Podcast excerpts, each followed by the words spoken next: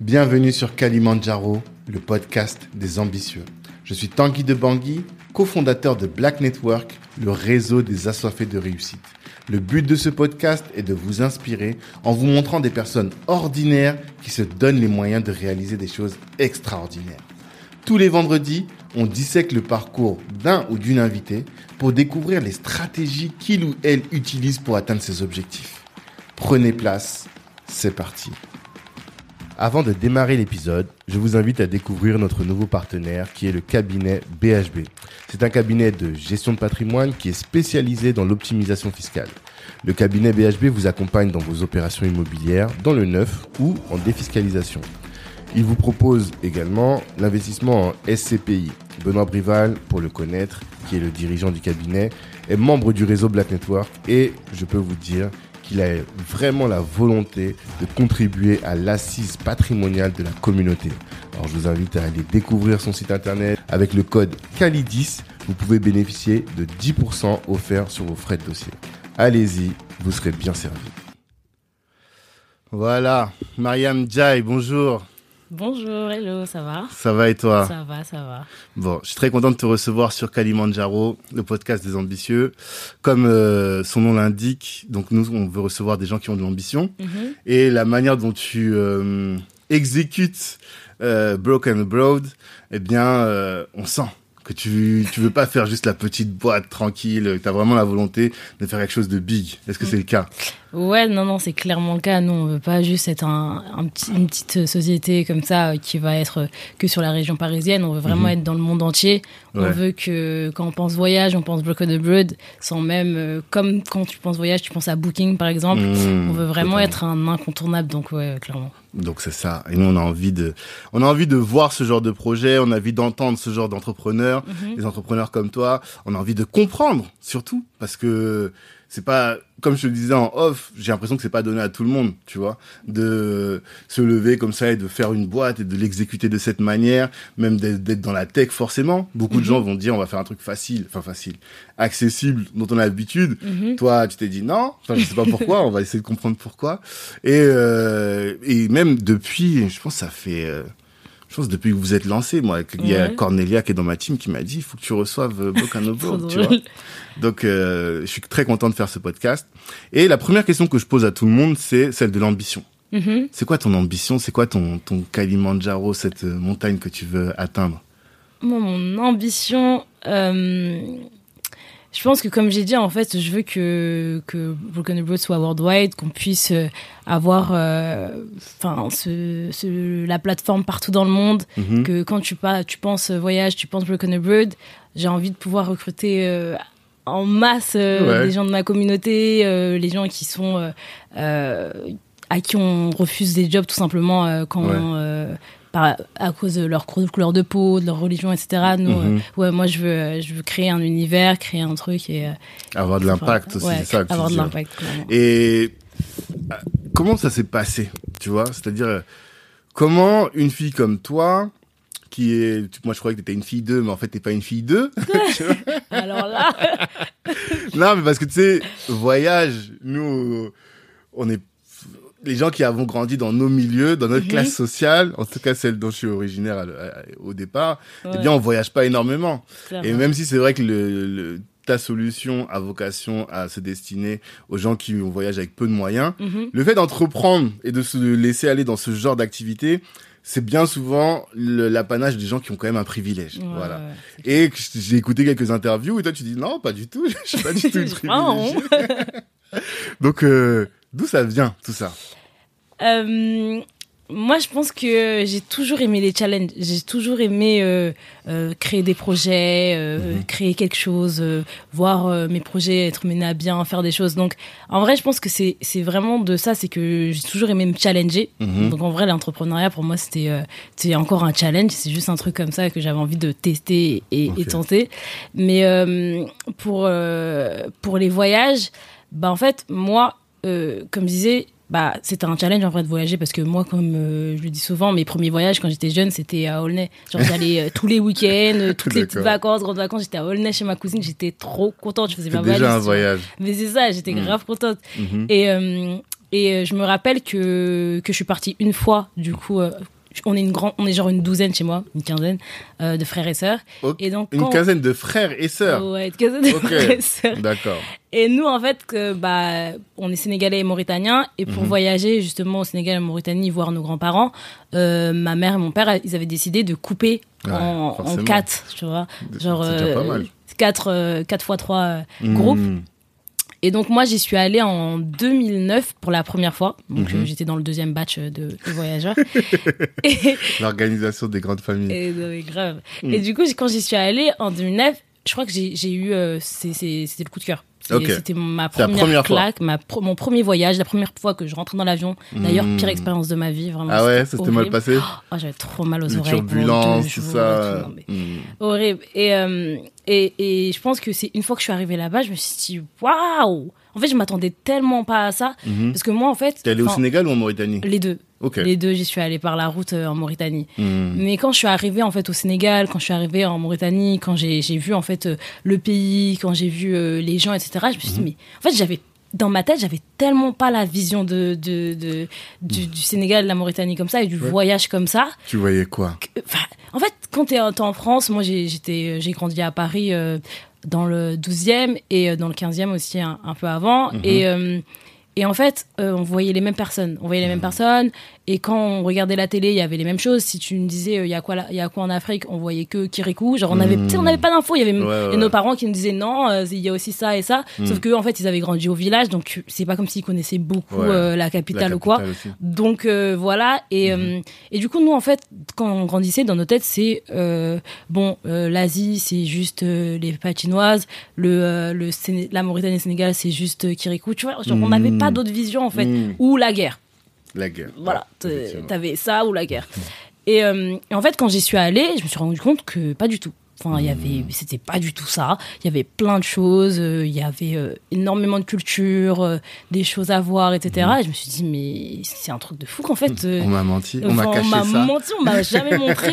je sais pas, même en, en histoire géo. Enfin, tu vois, Ouais. on n'a jamais eu d'infos et tout. Totalement. Je me suis dit, mais c'est fou, ça veut dire qu'en fait, il faut que j'aille voir le reste du monde Mmh. et euh, me faire mon propre, mon propre. Ah, c'est ça qui t'a piqué. En mais gros, ouais, je me suis dit, mais moi, je veux voir autre chose et tout. Et même Comme s'il y avait un monde plein de potentialités qu'on- que tu, dont tu ne soupçonnais même pas l'existence. Exactement, que j'étais full ignorance. Ouais. Genre vraiment, j'étais dans une bulle, full Mhm. ignorance, où j'avais pas du tout euh, ce qu'il y avait, en sachant que moi, je suis super curieuse. Ouais. Donc euh, j'ai toujours envie de creuser, creuser. Moi, je suis une pro des recherches Google, par exemple. Genre vraiment, je peux te trouver tout et n'importe Ah quoi sur Google. D'ailleurs, on dirait que j'ai un troisième sens avec Google. Genre vraiment, je, je, je passe tellement, je passe mon temps à faire des recherches. Genre, je Mm. pose jamais de questions parce que je trouve la réponse à chaque fois. Ok. Ah, c'est top ça. Et, euh, La et- learning curve, comme ils aiment les, les, les financeurs, ils aiment bien la learning curve. ah ouais. Donc, si tu leur montres ça, ils vont dire ah mais elle, euh, elle va apprendre son rôle de CEO et progresser plus facilement que le reste de la population quoi. Bon, en tout cas, moi, euh, ouais, non, j'a- j'adore apprendre, j'adore trouver les réponses par moi-même, euh, challenger, etc. Et euh, en fait, le, le, le fait d'avoir vu sur place, du coup, ces premiers voyages, je me Mhm. suis dit, je peux pas rester dans l'ignorance sur le reste des voyages. En sachant que j'avais 13 ans, je crois, à l'époque. Donc, euh, c'était quand même un petit, un peu petit level, euh, Ouais. cette, euh, cette réflexion. mais je me suis juste dit, ah, mais j'aimerais bien voir autre chose, tu vois. Donc, Mais à ce moment-là, justement, parce que tu as 13 ans, tu vois ça, qu'est-ce que tu te dis par rapport à... Est-ce que ça modifie, par exemple, ton orientation professionnelle Tes objectifs professionnels? Est-ce que ça a un impact là-dessus? Alors, euh, bah, en fait, quand j'y suis allée, c'était à la fin du brevet. Donc, euh, à la fin de ma troisième année de. Enfin, Du lycée, quoi La non, fin du, collège. lycée. La fin du collège. Ah oui, c'est vrai. C'était ouais, c'était la fin du collège. Ouais, ouais. Et en fait, juste avant d'y aller, moi, on venait de me désorienter. euh, Enfin, ma prof, enfin, c'est même pas ma prof, c'est ma CPE. Elle m'avait orienté en bac pro secrétariat alors que je voulais faire du droit. Enfin, tu vois. Ah ouais? Non, mais ça, Tu fais partie de ce genre de routine, profil-là? vraiment la routine. Ouais, ouais, on connaît. Euh, donc ouais, on m'a complètement désorientée. Donc en fait, quand je suis arrivée, euh, quand ouais, quand je suis arrivée là-bas, je me suis je me suis rendu compte qu'en fait, euh, si- quand on voulait, on pouvait en fait prendre en main soi-même son destin, Mmh. changer. moi, comme comme j'ai dit, au départ, en fait, quand j'étais plus jeune, j'étais vraiment, je subissais limite, je subissais vraiment ma vie. Genre, tu me dis, tu vas là, je bon bah, je te dis non une fois, tu me dis oui, tu me dis si une deuxième fois, je dis bon bah ok, bah Mmh. je, je vais follow, tu vois. Et euh, je sais qu'une fois que je suis rentrée, que je suis arrivée euh, du coup euh, à ce bac pro, bah je me suis dit mais en fait non, tu vois. Mmh. Genre je me suis dit en fait non, j'ai pas j'ai pas forcément envie de faire ça. Mhm. Et donc, Donc, t'es allé quand même en bac pro Bah, j'avais pas le choix, je suis arrivée Ouais. euh, en septembre. D'accord. Ah oui, tu rentrais du bled ouais. et là, direct, retour à la réalité. C'est bac ça, pro. Exactement. Donc j'ai fait mon bac, mon bac pro en trois ans, mais je me suis donné pour avoir en fait les meilleures notes et qu'en fait après on puisse plus me dire euh, tu Hmm. vas là parce que euh, parce qu'on veut que tu ailles là, etc. Ok. Parce qu'en fait je, je serai la meilleure, j'aurai les meilleures notes, donc en fait j'aurai pas le choix. Si je veux faire quelque chose, je le ferai. Hmm. Et, euh, et donc j'étais dans les premières de ma classe pendant mon bac pro et ensuite je suis allée en BTS Mhm. Parce qu'en fait encore une fois c'était l'une des seules voies que je pouvais Ouais. faire après, après un bac pro. Personne t'a dit va en grande école. C'est ça, tu vois exactement. En plus, on Ouais. là. Et après, pendant mon BTS, moi, je te dis, je suis hyper curieuse. Je me baladais. Il est énorme mon campus. Genre, il Mhm. était vraiment énorme. Il y avait des DUT. À Paris encore C'était euh, non, c'était à hum, à Massy. Ok. À Massy. Encore une fois, moi, j'avais mes vœux laissent tomber. Bref. Euh, mais euh, du coup, c'était à Massy, mais trop bonne. euh, trop bonne. Expérience. parce qu'en Mhm. fait c'était un énorme campus alors que moi j'étais toujours dans des petits trucs des petits lycées etc Mhm. un énorme campus et du côté des DUT alors que moi je devais pas du tout aller de ce côté là ils avaient un bâtiment pour eux Hmm. et des prépas. Je me suis baladée et là j'ai vu une, une affiche qui parlait des écoles de commerce. Ah. Je me suis dit, ah, Je me suis dit pourquoi c'est que dans leur côté, tu vois Ouais. En BTS, il n'y avait pas. Ah affiche. nous dans notre côté, il y avait rien du tout. tu vois. nous on avait y avait comment travailler après. exactement, tu vois, on avait soit licence pro, soit comment travailler après, tu vois. Hmm. Et je me suis dit pourquoi ils ont cette affiche et tout, donc je me dis vas-y, je vais quand même me renseigner dessus, tu vois. Donc c'est resté dans ma tête. Et euh, en fait, à partir de là, j'ai commencé à prendre connaissance des écoles de commerce, etc. La même année, genre deux mois après, j'ai passé un concours euh, pour euh, entrer dans les écoles de commerce, un Ok. concours passerelle. J'ai été prise dans, dans plusieurs écoles, mais je me suis dit si j'ai été prise en deux mois de préparation, Hmm. ça veut dire que si je me prépare pendant un an, où je vais être prise. Ah. Donc tu vois, j'ai mis off. J'ai dit, euh, j'ai refusé les, euh, les, Les propositions écoles, là. de ces écoles-là et Mm. euh, j'ai recandidaté. Enfin, j'ai, Tu t'es repréparé. je me suis pour- repréparée pendant un an. Mhm. En même temps, j'étais en, en En licence pour intégrer. Ah, donc c'est après le BTS. Ouais, Ok. pour intégrer un master en école de commerce. Et Ok. Et t'as fait quelle école finalement? J'ai fait l'IMT, l'Institut Mines Télécom. Mines Télécom. Ouais. Ok. Qu'il y a une bonne école Ouais, ouais, elle est super bien. Ah ouais. Et mais tu voulais faire quoi quand tout ça là? Quand je veux dire en termes de ambition professionnelle, c'était quoi ton but? Moi, à la base, en fait, moi, je suis une meuf, j'ai- j'aime bien cocher les cases au Ok. départ. Donc euh, voilà, j'ai le brevet, j'ai le bac, j'ai le BTS, j'ai la licence, Hmm. euh, j'ai mon master. Ok. Et pas un petit master, tu vois, je voulais vraiment Hmm. un, un gros truc. Et Mhm. après, j'ai mon CDI. Sauf qu'en fait, je, à chaque fois que je cocher les cases, bah, je me disais, bon, pff, Hmm. tu vois, genre, euh, So what? tu vois, c'était que ça. Genre, Ouais, ouais, ouais, je me disais, en fait, ça me, ça m'a pas épuisé, j'ai pas révisé tant que ça. euh, Hmm. J'étais pas en mode, euh, c'est hyper compliqué, euh, tu vois. Hmm. Je, je Un travaillais. génie un peu quand même. Non, c'est même pas ça, des c'est que. Il y a des gens, ils ont essayé les grandes écoles, ils ont pas réussi.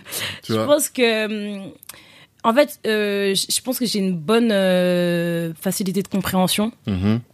Euh, du coup quand, quand j'écoute en cours bah, j'ai même pas besoin de réviser chez moi. Mmh. Enfin, vraiment chez moi j'ouvrais même pas mon cahier. D'accord. quand s'il y avait besoin après j'essayais de réviser pour avoir euh, des meilleures notes mais en réalité j'avais pas forcément besoin d'ouvrir euh, mon cahier après chez moi. Du coup en vrai à chaque fois que je coachais les cases je me disais ouais tu Mmh. vois mais je, je- ça m'a pas transcendé. J'ai pas eu l'impression de, de, de me donner à 100% de, de, de, de tout donner. Donc à chaque fois j'essayais de trouver autre chose de, de, de checker autre chose etc Mhm. et c'est pour ça que quand je suis arrivée euh, en école de commerce Mhm. avant ça. C'est pour ça que avant ça, je pense que ce que j'ai fait, c'est que j'ai beaucoup fait d'échanges internationaux. Ah. Alors, J'ai fait, je suis partie euh, euh, en licence à Taïwan. euh, en, euh, je suis partie aussi six mois au Mexique parce qu'en fait, je voulais me challenger encore une fois. Ouais, alors c'est ça justement. Pourquoi? En fait, pourquoi? Donc toi, on voit que le voyage, ça a une place importante Ouais. dans toute ton histoire jusqu'à aujourd'hui en tout cas. Et euh, le, cette, cette pensée internationale, d'où Mm. est-ce qu'elle vient en fait? C'est ça que j'essaie de comprendre. Ouais. D'où aime bien.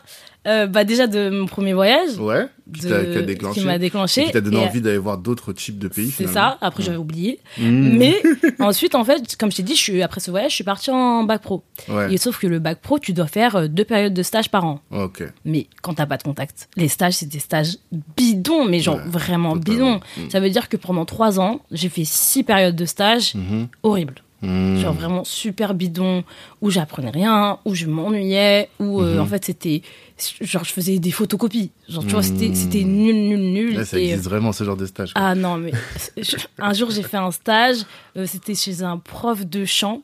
Mhm. Le mec il était tout en pieds nus. Euh, Enfin, je travaillais dans un sous-sol. Je veux dire, c'est Ouais, c'est rien de- abusé. Je faisais que d'imprimer des, des, euh, des, des reçus de, de, de factures. Hmm. Euh, C'est pas temps? Possible, mois, tu vois, mois tu pendant, ça, pendant genre un, deux mois à chaque fois. Hmm. Mais tu vois, c'est horrible. Ouais, du coup, totalement. tu fais ça pendant trois ans. Mhm. Moi, j'arrive en BTS, on me dit, du coup, vous avez deux périodes de stage. J'ai dit, quoi? Mais tu vois, Encore? On s'en sort jamais. je là, vraiment. Et mais le, le nombre de contacts que j'avais, il avait pas changé, en fait. Ouais. J'étais toujours euh, statu quo, euh, pas de contact. euh, Donc, en fait, j'allais encore avoir des, des stages bidons, Hmm. en plus de trois mois cette fois. Et je me suis dit, c'est pas possible. Hmm. Donc, vraiment, là, je me suis dit, c'est pas possible. Mhm. Et du coup, quand euh, un, un jour comme ça, ma prof, elle a, elle a parlé d'une de d'une des promos qui était partie en stage à l'étranger, j'ai dit mais moi je pars carrément. J'ai dit mais trop bonne idée. Donc en vrai, je pense que mon premier vrai voyage solo, c'était pour fuir. Hmm. En vrai, c'était vraiment la fuite. Ouais. Genre, où que Les tu m'envoies, Les stages, tout, ouais. il Non, faut que mais- là où je vais, il faut que je, je vois autre chose, quoi. c'est exactement ça. Quitte à faire des photocopies, autant que ce soit autre part. Vraiment, La misère est plus belle au soleil. Donc les photocopies à Mexico, moi, ça me va. c'est exactement ça. Dis franchement, autant que ce soit autre part. Hmm. Et du coup, en fait, bah, je suis partie, euh, bah, j'ai cherché des stages. J'ai cherché des stages euh, Mhm. partout. Encore une fois, compl- c'était compliqué parce que j'avais pas de contact. Mais en fait, comme j'avais fait plein de stages partout et que j'embellissais beaucoup mon CV, Mhm. Ouais. Tu mentais parce qu'on pouvait pas aller faire des références. Donc on peut pas savoir si tu as vraiment euh, dirigé une équipe de 15 personnes au Mexique. C'est ça? Mais j'embellissais, tu vois. Je sais pas que j'avais fait des photocopies, j'étais quand même, euh, voilà. Hmm. Mais euh, du coup, c'était plus facile. j'avais plus de, de réponses, Ok. justement, de, de stages, alors Mhm. que c'était même pas mon pays, quoi. Hmm. Euh, en France, envoyé des CV. Je m'appelle. En fait, mon, le, le nom, mon nom de famille, c'est Mariam. Ouais. Sauf qu'en fait, plus jeune, bah, mon père il s'était trompé dans les papiers quand il est arrivé en France. Du coup, mon nom de famille, c'était son prénom. Ah ouais? Et son prénom, c'est Mohamed. Ah Donc, Mariam Mohamed. donc, pour te dire que Ouais, en vraiment. C'était chaos. Genre, moi, Ouais. j'envoyais mes CV, personne ne me répondait. Je me rappelle que hum, je comprenais pas que euh, il y avait plein de gens qui trouvaient des- leur stage facilement. Hmm. Moi, j'envoyais, pers- je- enfin, je trouvais pas. Mhm. Et à un moment, je me suis dit, c'est trop bizarre et tout. euh, j'ai changé mon nom. Genre, euh, j'ai changé mon nom. Genre, j'ai mis Maria, j'ai enlevé le M. tu vois, j'ai mis Maria Moham. J'ai enlevé tous les H et les ED. Ah, J'ai eu des réponses. mais non. Genre, j'ai eu des réponses. T'as bien compris que J'ai le dit, problème c'était lié à ok. ton nom. j'ai dit, j'ai tout compris, y a pas de souci. J'ai dit bon bah écoute euh, franchement j'ai même pas même s'il m'accepte avec le nom remixé j'ai même pas envie d'y aller tu vois Oui, genre, euh, tu vois totalement. et euh, et du coup bah bah ouais avec euh, le même nom bah je suis Mm. partie enfin j'ai j'ai eu des réponses à l'étranger. Euh, j'ai eu des réponses au Panama et et en Angleterre Mais tu postules où au Panama? Enfin, comment tu fais? Bah, T'envoies moi- un mail direct euh, Panama, enfin boîte euh, at truc.pm bah en fait non tu euh, ce que je faisais c'est que j'allais sur euh, Indeed à l'époque Ouais, et à l'époque sur Indeed il y avait des offres Ok. Bah, à l'époque sur. Indeed il y avait des, offres et des offres internationales ou Mm. même directement sur Google je tapais je t'ai dit, je suis une experte de Ouais, je je comprends. tapais sur Google les offres de stage etc en plus c'est non rémunéré donc eux, ça les arrange et tout Ouais. et Mais tu payes ton billet toi-même, du coup, pour partir. Et sur place, tu vis. Ouais, bah écoute ça. Tu sais que moi, je, je suis trop nulle en géographie. Du coup, je savais même pas que le Panama, c'était aussi loin. Donc moi, je pensais que le Panama, c'était en Espagne. Genre vraiment, je suis, j'étais nulle, nulle en géographie. Donc je me suis dit, soit Espagne, soit Angleterre. Hmm. Je me suis dit, bah, dans, dans tous les cas, les deux, euh, je peux y aller en bus. Mhm. Et le premier qui me répond, j'ai fait, Ok. Dieu merci, c'est l'Angleterre qui m'a répondu. Si c'était le Panama. Mais ça aurait été mort, en fait. J'aurais même pas pu prendre Bah le, oui. le- le vol. D'accord. Attends, le vol, il est à 800 euros pour aller au Panama. Il a, c'était 19 euros le bus pour aller en Angleterre. Je pense que la question, elle est vite répondue. vite exactement. Et du coup, ouais, c'est le, c'est l'Angleterre qui m'a répondu en premier. J'ai passé trois mois de stage euh, en Angleterre. et J'étais dans une famille euh, jamaïcaine. Mmh. Euh, en Angleterre, pareil. Au début, je faisais des photocopies, mais enfin, Mmh. en fait, ils voyaient que j'étais motivée. Donc, en fait, après, petit à petit, ils me donnaient beaucoup plus de tâches. Euh, j'ai fini euh, plus assistante marketing. Mhm. Je l'accompagnais sur euh, euh, l'élaboration des publicités qu'il réalisait, sur euh, C'était les... quoi C'était une agence de com? Une agence marketing, ouais. Mmh.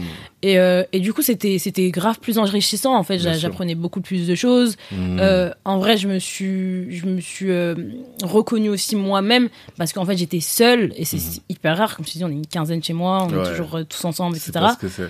Et là, en fait, euh, le soir, je, re- je me retrouvais toute seule chez moi, enfin, Mhm. dans, dans ma chambre, toute seule. Mhm. J'allais manger toute seule à midi. En plus, j'étais hyper timide. Donc, quand mon boss, il me disait, tu veux manger avec moi à midi? Je disais, non, c'est bon, je, J'ai un truc à faire. Ouais, je montais Mhm. tellement, genre j'étais vraiment juste solo, tu vois.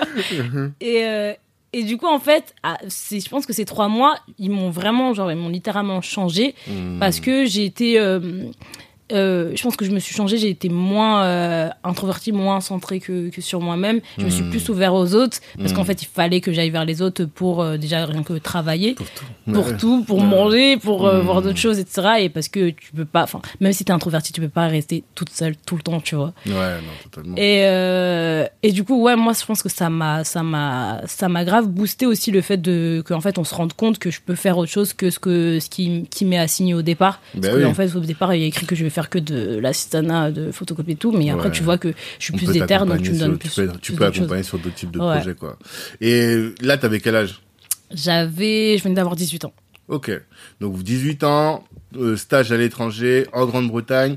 Est-ce que hum, ça t'a impacté quant à la, la, la vision du noir en entreprise? Parce que je sais Ouais. que Londres, Incroyable. ouais, Bah, dis-toi que mon boss est un noir. Voilà. Et c'est donc en fait ça a tout changé Hmm. parce que le mec parce qu'en fait tous les tous mes stages euh, avant en fait bah c'était euh, c'était Ouais. des français vraiment euh, quarantaine Hmm. blancs et vraiment euh, costard cravate vraiment Ouais. 100% genre des gens qui vraiment qui mettaient de la distance en fait Ouais. donc tu sens la distance Ok. et euh, et du coup en fait arriver déjà dans un autre pays et après t'arrives en fait ton boss c'est un Renault aussi Hmm. il est hyper dynamique, il fait plein de choses, Mhm. il, il signe plein de contrats. il- il- tu te dis, mais ouais, moi aussi je vais être comme lui, tu vois. voilà. Tu te Et, euh, Tu t'identifies. bah, grave, tu t'identifies Mhm. beaucoup plus et euh, c'est- clair, c'est hyper important euh, euh, la représentation parce que moi en fait ça m'a ça m'a ça m'a reboosté parce que je me suis dit Mhm. mais attends mais si lui il peut moi je peux tu vois Mais toi,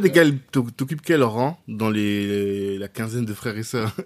Je suis au milieu la place du libre Ouais, Pourquoi la place du livre ah tu sais parce que le plus grand il doit euh, Responsabilité, res- ouais, responsabilité le plus petit on surveille le milieu Ouais. mais qui se rappelle que t'es là? Genre vraiment en fait c'est la place du roi Hmm. Et t'as grandi Ah oui, t'avais dit 12e et 15e. ouais D'accord. Et dans ton dans ton secteur, t'avais pas beaucoup de Renois dynamiques, de Renois entrepreneurs, de Renois. T'avais pas ce type d'inspiration? Non, non, non. En fait, moi, j'ai j'ai grandi euh, dans, dans des HLM où il y avait euh, généralement beaucoup de Renois, Rebeux, etc. Mhm. Des gens qui me ressemblaient beaucoup. Du coup, en fait, j'étais pas, j'étais pas. euh, Mhm. euh, Enfin, je me sentais vraiment dans mon élément, je me sentais Mhm. en famille, etc. à chaque fois parce qu'on traînait vraiment tous ensemble et tout. Ouais. Quand j'étais dans le 15e. Et Mhm. ensuite, après, et même dans, du coup, dans, mes, dans, dans mon école primaire, dans, la, dans le 15e, Ouais, c'était pareil, c'était hyper mix, etc. Mhm. Après, je suis partie euh, dans le 12e Mhm. quand j'ai quand je suis rentrée en cinquième, Mhm. c'était la catastrophe. Ouais. J'étais la seule noire dans ma classe, euh, enfin, tu vois, genre vraiment la catastrophe. Et euh, et, et là, c'est vrai que bah du coup c'est encore pire parce que tu te dis mais c'est bien en fait, euh, je, suis- je suis toute seule là. Mhm. Et euh, moi, je me, je me sentais vraiment pas à l'aise euh, dans, dans cette école. D'ailleurs, j'ai même pas d'amis euh, de cette école. Genre, même, Ah ouais, genre, en fait, j'avais trois potes, Mhm. Mais vraiment, ça se limitait à la sortie du collège. Quoi. Genre, vraiment, euh, Mhm. c'était, c'était pas plus. Pas des liens. euh, Tu vois, genre, tout le monde a des amis de, d'enfance et. Ouais, bah je- ouais. je- genre, j'en ai Parce pas. que vous étiez trop différents. Vous n'étiez pas du tout dans la même, euh, même mindset, non, euh, pas du tout, tu vois. Donc Hmm. en vrai, c'est pour ça que moi, je, j'en ai, j'en ai pas, j'ai pas, j'ai pas d'anciens amis d'enfance ou quoi. Pourtant, j'ai plein de potes, mais c'est vraiment des potes que j'ai choisis. hein. Genre, aucun ne vient du même secteur, etc., du même lieu et tout. D'accord. Et donc, euh, ouais, tu disais que t'as pas grandi avec ce genre de, De référence, ce genre de, de, hum, ouais, de, de, de modèle. Mais quand t'es arrivé là-bas, ça, ça te, ça te transforme, quoi. Mm. Et après, autre stage. Qu'est-ce que tu fais comme autre stage euh, aussi passionnant ou aussi euh, game changer Euh, après, du coup, bah, je suis rentrée, euh, je suis rentrée à Paris. J'ai fait Mhm. ma licence. J'ai fini mon BTS. J'ai fait ma licence éco-droit gestion option international business pour avoir les cours tout en anglais. Ok. Euh, Donc t'avais conscience de ce truc. ouais, ouais, de, ouais. de la nécessité de parler anglais. Mm, mm, Parce mm. que le fait que tu aies fait trois mois là-bas, t'avais déjà pris des bases uniquement, ou bien tu ton niveau d'anglais était déjà bon Non, mon niveau d'anglais, il était vraiment meilleur parce que je me rappelle que. Mais je me, je me, rappelle aussi que j'avais beaucoup pris l'accent euh, anglais. Parce que euh, ça m'avait foutu la honte d'avoir un accent français euh, au hmm. départ ou même américain parce que moi j'écoutais beaucoup de sons américains, hmm. etc. au départ. Hmm. Enfin, quand j'étais plus jeune. Et du coup, bah mon accent euh, je le calquais sur euh, Kanye West je le calquais sur Chris sur Rihanna. donc mm. euh, c'était un accent un peu fluide tu vois. Sauf que quand je suis arrivée en Angleterre qu'est-ce qu'ils m'ont terminé sur ah ouais genre en fait c'était vraiment honteux. Et moi je déteste la honte. Vraiment mm. moi s'il y avait une chose que je veux pas c'est m'afficher. Genre vraiment je oh, je veux pas. Moi, je, déteste la honte. Et du coup, quand il me, quand euh, un jour, euh, je me rappelle, j'étais dans ma maison, euh, ma famille d'accueil, hmm. et je disais que j'arrivais pas à ouvrir le, la fenêtre. Donc je dis, I can't open the window. I can't. Tu vois, je dis, hmm. dit, what? Can't, I can't. Je dis, what? Et genre, elle appelle tout le monde un par un. What, what is she saying?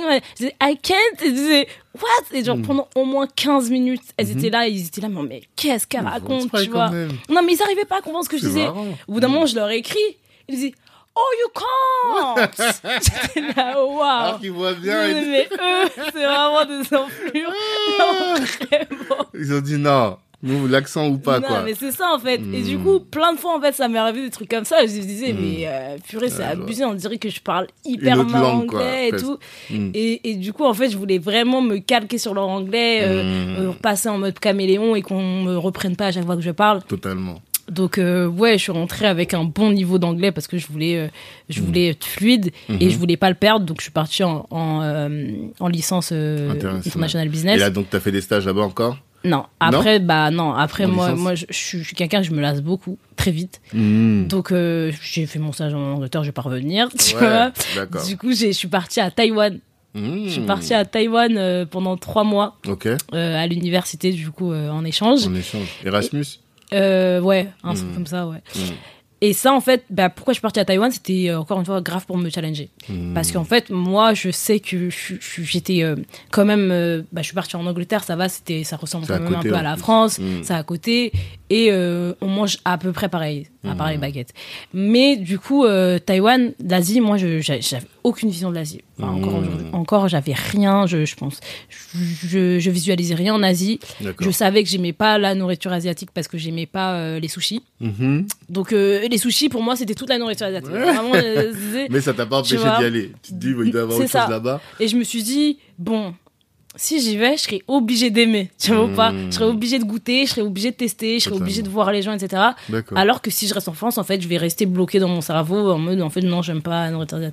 Non, je, je parle pas chinois, donc ça sert à rien. C'est bien quand même cette, euh, je sais pas, on dirait tu te, tu te contrains à être dans l'ouverture. Ouais, mais, ouais, tu te fais du mal, mais en même temps, tu te contrains à être dans l'ouverture. Ouais. Est-ce que, qu'est-ce que tu pensais que l'ouverture allait t'apporter C'est ça en fait que je veux, qui m'intéresse, qui m'interroge. Euh, je pense que euh, ça, ça m'est venu en fait de, de bah, mon premier voyage. Euh, toujours, euh, je reviens au Sénégal, en Mauritanie, c'est que mhm. en fait, au début, quand on est arrivé, ils nous, enfin, ils nous prenaient vraiment que pour des touristes. Mhm. Toi et genre par exemple, eux, ils allaient manger du mafé, nous, on allait manger des frites. Ah, euh, tu vois, le matin, eux, ils allaient manger euh, du du, euh, du zombie ou un truc comme ça, et mhm. nous, on allait manger une baguette avec, euh, tu vois, de, de mhm. l'œuf. Et moi, en fait, tu sais, au bout d'une semaine, t'es ouais, t'es content, tu vois. Au bout mhm. d'un moment, tu te dis, mais c'est pas normal. Tu vois, c'est pas normal, tu vois. genre, en France, je suis une touriste. Ici, je suis une touriste. je suis chez moi dans l'avion, tu vois. Et moi, ça m'a, je me rappelle que ça, ça m'avait saoulé, ça m'avait grave saoulé. À 13 ans déjà. Ouais, je me suis dit, mais tu vois, en fait, genre, tu m'as dit, je rentre à la maison, genre, je vais à la maison euh, quand je vais, euh, je vais au Sénégal en Mauritanie. J'arrive là-bas, je suis une touriste. Tu vois, je me suis dit, c'est mm. hyper bizarre. Comprendre que la maison, c'était là-bas. Ouais. Mm-hmm. Et donc, euh, en fait, de, de, à partir de ce constat, en fait, j'aurais dit, non, non, moi, je vais faire tout comme vous, en fait. Et du coup, en fait, j'ai suivi mm. partout, je faisais tout comme eux, je mangeais avec eux, etc., etc.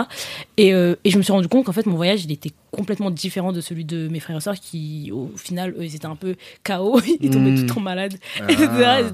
ils, étaient, un peu KO. Mhm. et, et, du coup, ils sortaient pas beaucoup. Enfin, je pense qu'on n'a pas eu la même expérience. Mhm. Et moi, en fait, j'ai trouvé que j'étais beaucoup plus à l'intérieur. J'étais beaucoup plus euh, ouverte dans, dans, le pays. J'ai fait beaucoup plus de rencontres. J'ai, mhm. mon, mon Sonic, il était beaucoup plus meilleur, etc. D'accord. Et euh, je me suis dit, en fait, c'est comme ça, en fait, euh, qu'on voyage. Genre, c'est comme ça qu'on qu'on qu'on s'adapte et qu'on apprend beaucoup plus sur nous et sur les gens. Et, euh, et je pense que, en vrai, je, je le pensais pas comme ça quand j'étais plus jeune. Mais, Mais je pense que ça m'est resté et qu'à Ouais, chaque ouais, fois, avec du recul, je me suis dit, si je vais à Taïwan, c'est sûr, je vais apprendre un truc en plus. Bah ouais, Parce que c'est tellement différent. C'est ça, c'est tellement différent Hmm. que je peux que apprendre des trucs, je peux que kiffer et, et- et être dépaysé. Et, euh, et c'est ça que je cherchais en fait. Être dépaysé, apprendre des choses et, euh, et changer un peu mon mindset. Et donc, t'es parti à Taïwan. T'es allé faire quoi comme stage? Quel poste tu occupais Non, à Taïwan, j'étais en, j'étais à l'école. Ok. J'étais Ah, trois c'était mois, euh, ouais, Hmm. j'étais à l'université, c'est pas pareil, j'étais, euh, j'étais trois mois euh, en, à l'école, donc en Mhm. échange. Hmm. Et ouais, j'étais en cours, on apprenait des choses. Ce qu'on, ce qu'on a appris là-bas, ce que j'ai appris là-bas, c'est à beaucoup travailler en groupe. Ouais.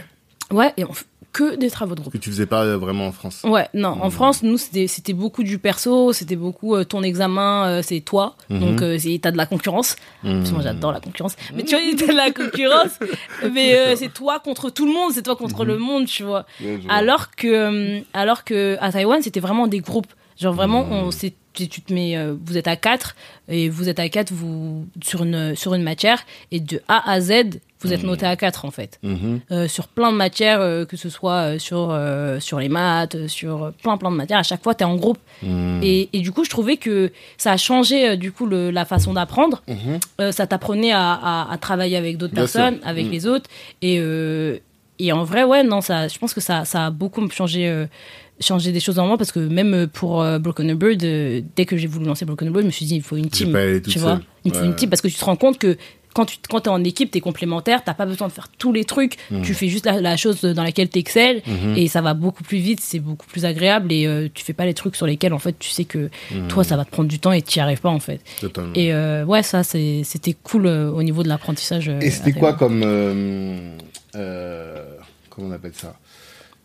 Est-ce que tu étais que avec les autres euh, Français? International, ouais. ouais. voilà. Ou est-ce que tu étais avec les Taïwanais? Ou est-ce que tu étais vraiment avec euh, bah, des gens qui étaient en échange comme toi?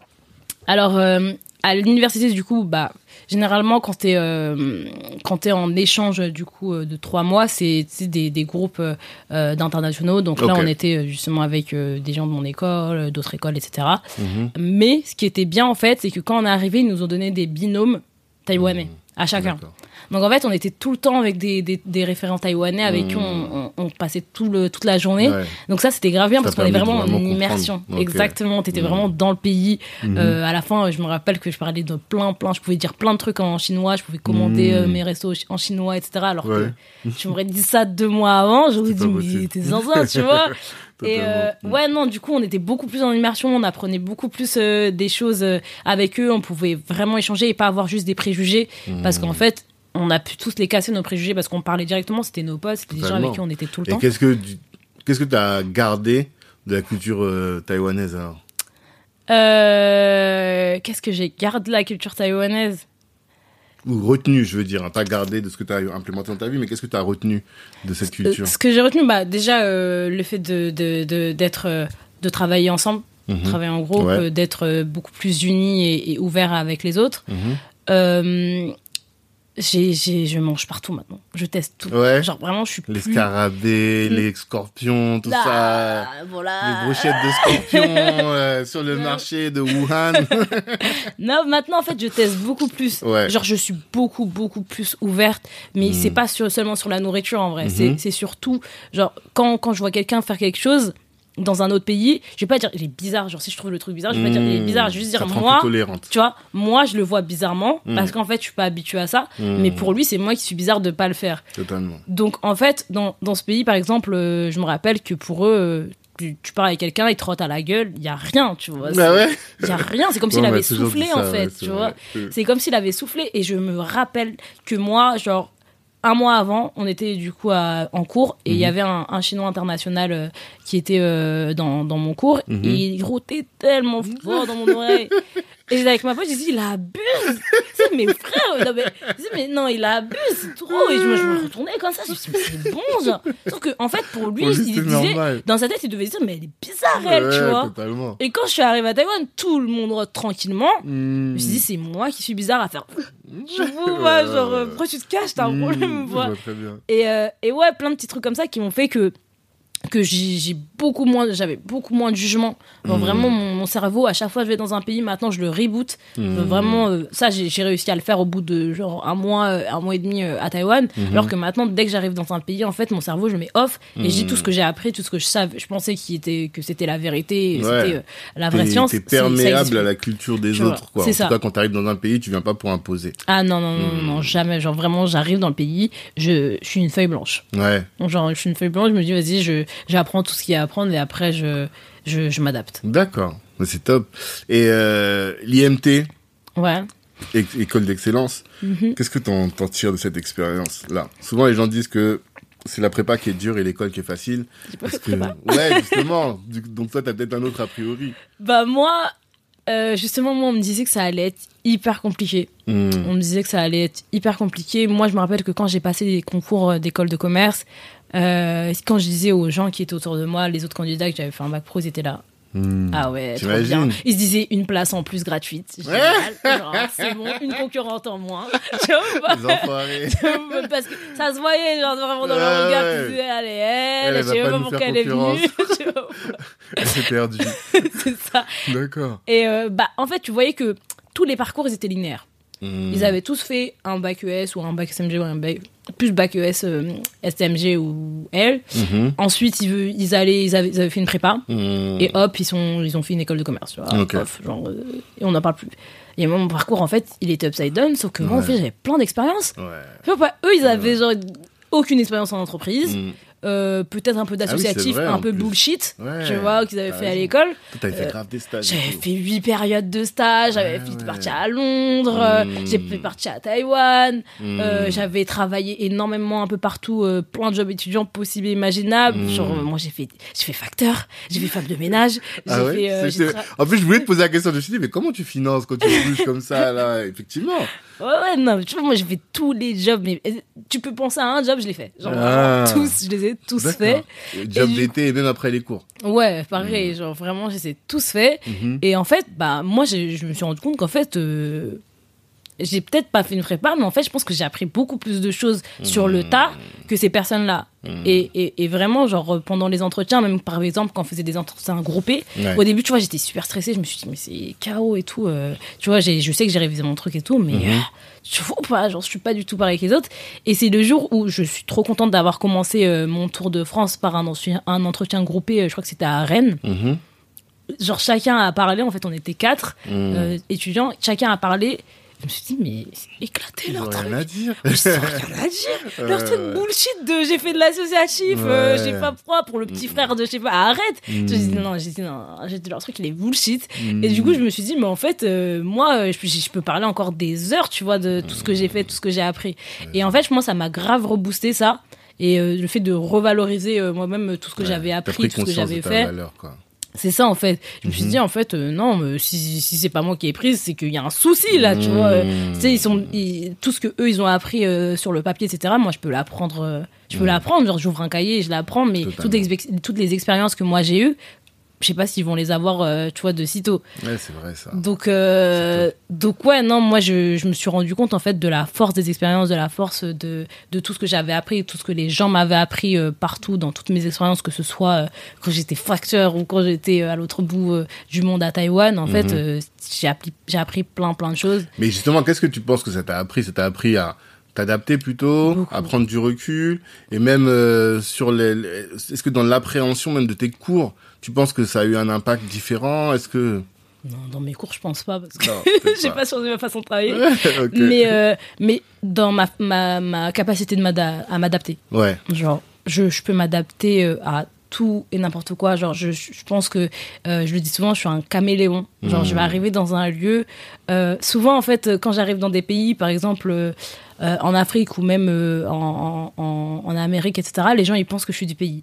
Et souvent, on me dit, c'est parce que non, tu ressembles au truc. Je me dis, moi, je sais que non, je sais que je. C'est la façon. dégage. Oui, Ouais, tu vois, c'est la façon dont j'ai pas l'air choquée. Tu vois, quoi. Et je pense que c'est vraiment ça parce que au départ, par exemple, un jour, j'étais en Afrique du Sud à, hum, à Johannesburg Mhm. et, euh, et je me rappelle que quand je marchais, euh, j'avais les yeux écarquillés parce qu'en fait, j'avais toujours voulu euh, aller à Johannesburg. Et du coup, je marchais, c'était comme ça, tu vois, j'ouvrais grave dans les yeux, je regardais tout et tout. Mhm. Et à un moment, j'étais en train de traverser, il y a une dame qui m'a arrêtée, elle m'a pris, elle m'a dit Ma belle, tu ressembles trop à une touriste. Genre, elle a dit Mmh. Arrête d'ouvrir les yeux comme ça, tu vas te faire braquer. Genre, vraiment, ouais. tu vois. Elle m'a arrêtée en pleine rue, hein, il y avait des voitures qui Mmh. nous. Elle, elle m'a arrêtée, elle m'a prise. Elle m'a dit, genre vraiment, yeux dans les yeux, elle m'a dit arrête d'ouvrir grand tes yeux comme ça et de regarder tout à droite à gauche. Parce que même si t'as pas le look d'une touriste, tu ressembles à une touriste, genre, et tu vas te faire braquer, tu vois. C'est marrant ça. Genre, vraiment, parce qu'en fait, et, tu vois, quand elle me l'a dit, je suis dit, oh, elle abuse, tu vois. Et après, je me suis, dit- je me suis retournée, je continue à, j'ai dit, ah ouais, j'avoue. Ah. Et euh, je pense que ce conseil, il m'a, je pense, sauvé de plein, plein de trucs. De Parce qu'en fait. Maintenant, enfin, depuis, à chaque fois que je marche, que je suis dans un pays, quand j'arrive dans un pays, Mhm. je regarde les gens et je prends leur attitude. Genre, vraiment, je vais Mm. marcher dans l'air désinvolte, euh, vraiment Mhm. comme si je, je suis du pays. Je vais jamais avoir l'air perdu. Je marche toujours comme si je sais où je vais. Quand les gens Mhm. parlent, je suis pas en mode, qu'est-ce qu'ils sont en train de dire? Genre, je suis là, mhm. je comprends rien, mais je sais, tu vois. Tu sais faire croire Genre, que tu je fais comprends croire tout. que je comprends. Et Mm. limite, en fait, en, en, en faisant ça, sans comprendre la langue, sans, euh, sans, sans avoir appris euh, un seul mot de la langue, j'ai l'impression de comprendre les gens. Mhm. Genre parce que j'observe beaucoup. Mhm. Je, je, j'observe comme le, le langage euh, non verbal. En réalité, Ouais. ça te dit plein de choses sur ce que la personne elle veut te dire. Genre, la personne elle me parler euh, une langue et elle va froncer les sourcils. Je sais que Ouais, mauvais, pas- mauvais ouais, bail, tu vois. euh, donc euh, faut pas que je souris, tu vois. Mhm. Donc euh, ouais non, euh, ça m'a ça ça appris plein de choses. Ça m'a appris à beaucoup observer, Mhm. à beaucoup m'adapter, à être beaucoup plus ouvert d'esprit et à être. Je pense ma créativité, euh, je je la dois à tous les pays que j'ai visités, à, à toutes les expériences que j'ai eues parce qu'en Ouais, fait je prends ça un peu de chaque. stimule un peu ton, ta, ta, créativ- ta créativité. Mm. Non, totalement.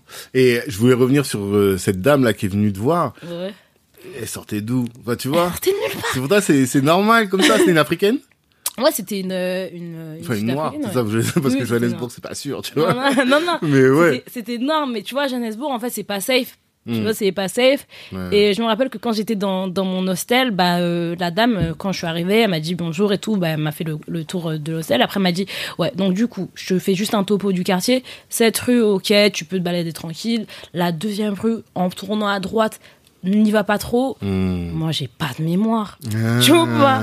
Genre- ouais. La dame, je lui dit Ok, ok, bah vas-y, c'est bon, c'est noté. Je, je suis sortie, je me rappelais plus du tout ce qu'elle De m'avait quelle rue elle parle de De quelle- quelle rue elle parle comment- ça La rue d'après Je me suis dit, vas-y, Mm. off. Si je vois qu'il y a une rue qui est un peu sombre, je vais pas. Sauf que c'était pas une rue sombre. Et en fait, je me suis baladée vraiment dans tout Johannesburg, euh, vraiment toute seule, etc., euh, tranquille. Et euh, bah, je regardais, j'ouvrais les yeux. Ouais. J'étais là, j'ouvrais les yeux, je regardais tout, j'étais là, blablabla. Et c'était même pas le fait d'avoir mon téléphone. ou Ouais, non, c'est l'attitude de- en fait. C'est vraiment l'attitude. qui marche comme ça, tu vois. Elle est enjaillée. tu vois, qui marche comme ça. C'est vrai, c'est vrai. Totalement. Et, et la dame, en fait, en fait, je pense que c'est aussi, euh, je pense que mon physique aussi, il, rend, hum, il donne, euh, il rend empathique les gens, genre, tu vois, Ah. pas. Genre, une toute petite fille comme ça qui marche dans la rue, tu sais, j'ai l'air d'avoir Mm. 15 ans, surtout si je suis On pas la maquillée. Qui va dire quoi? Ouais, ouais, ouais. Donc les gens à chaque fois ils se disent que je suis une petite enfant et tout, Mm. et donc à chaque fois les gens ils veulent trop m'aider, ils veulent Ok. trop. Donc je pense que ça, ça me, ça me. Et ça, dans tous les, sur tous les continents? Ah mais ça, mais partout les gens ils ont toujours envie de m'aider. Ah, t'as Genre, je sais pas, j'ai j'ai- beaucoup de chance sur ça. Mais les gens, à chaque fois, bon, après, des fois, au début, ça, ça me saoule. C'est bon, c'est bon, j'ai 30 ans. J'ai pas 30 ans, mais j'avais une 25 grande, ans, j'ai 25 ans, j'ai 27 Mm. ans. Et à chaque fois, on me dit, euh, on, on a l'air de me dire, euh, tu veux de l'aide Mm. Au début, je suis là, mais non. Ouais. Maintenant, je suis là, ouais, carrément, que tu vas merci.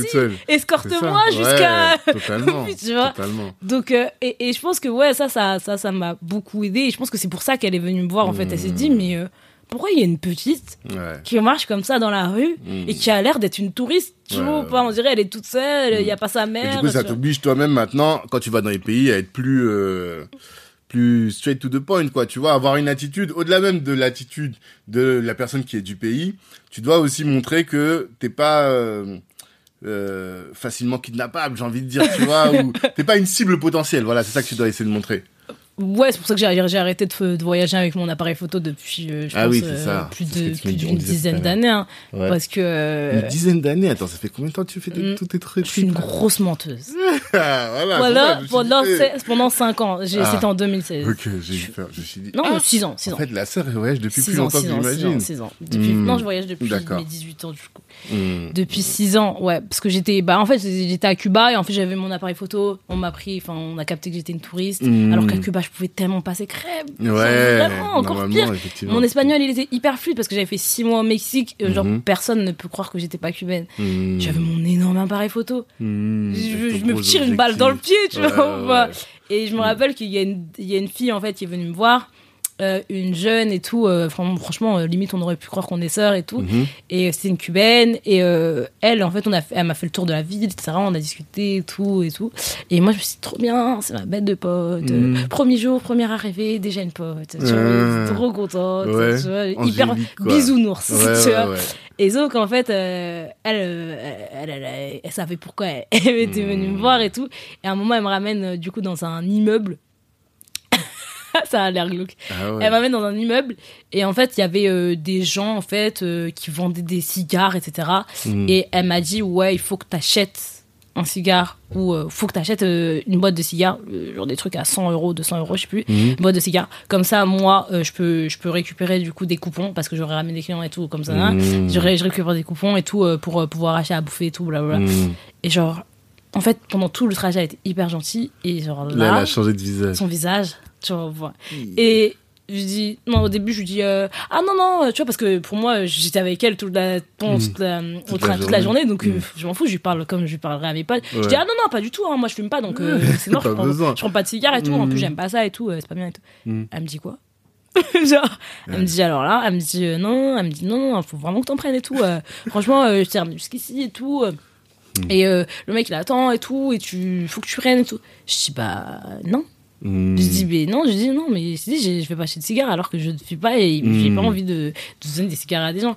Et elle me dit, euh, elle me dit, et là, elle commence à super s'énerver et tout. Tout ça en espagnol, hein. Mm. Je vois, c'est hyper drôle. elle commence à grave s'énerver, tout ça. Tout le monde commence à nous regarder et tout. Je me suis dit, Mariam, sois un peu smart. Parce que là, je la survie. de un, tu sais même pas comment t'es arrivé ici, tu sais Ouais. même pas le trajet inverse pour rentrer chez toi. Ouais. À l'époque, il y avait pas de 4G, tu sais, euh, partout euh, à Cuba. Tu sais même pas comment tu vas rentrer chez toi parce que tu connais pas le trajet. Si Mhm. elle te raccompagne pas, t'es KO. Hmm. Euh, en plus, c'est dans un immeuble, tu dois redescendre. voilà. Je sais pas, hein, je me suis dit. Mauvais Et, du coup, là, je lui ai dit, tu sais quoi, je lui ai dit, euh, à un moment, j'ai vu qu'elle commençait à s'énerver, tout le monde nous regardait, j'ai dit, ah, mais attends. Il y a quoi, tu vois, je lui dis, mais il y a quoi comme cigare et tout euh, S'il y en a à la vanille, euh, vas-y, tu vois, genre, tu sais, je vois un peu.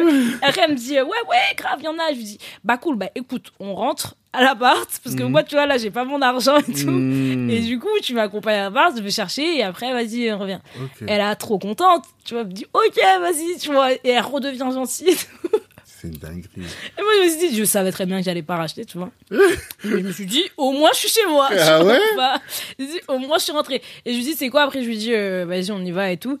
Et euh, donc, elle me raccompagne et tout. Mhm. Et euh, en fait, j'ai su que en fait, elle m'avait ramené, elle m'avait fait toutes ces journées, etc. Elle m'avait Ouais, ramené pour, pour que ça. déjà je dépense genre 300 euros de cigares. Hmm. Euh, que en fait c'était un truc organisé et tout et en fait mais comme en fait au final genre je savais qu'elle avait un bon fond et tout et tout Mhm. mais moi dans tous les cas j'avais pas acheté des cigares mais quand on est rentré tu vois à l'appart je suis rentré, je suis redescendue je lui ai dit bon en vrai j'ai pas envie d'acheter des cigares mais je te donne quand même de l'argent parce qu'en vrai t'étais cool et tout et Mhm. on a passé une bonne journée et tout quoi. voilà et tout Mhm. mais franchement j'ai pas envie de, de payer des cigares.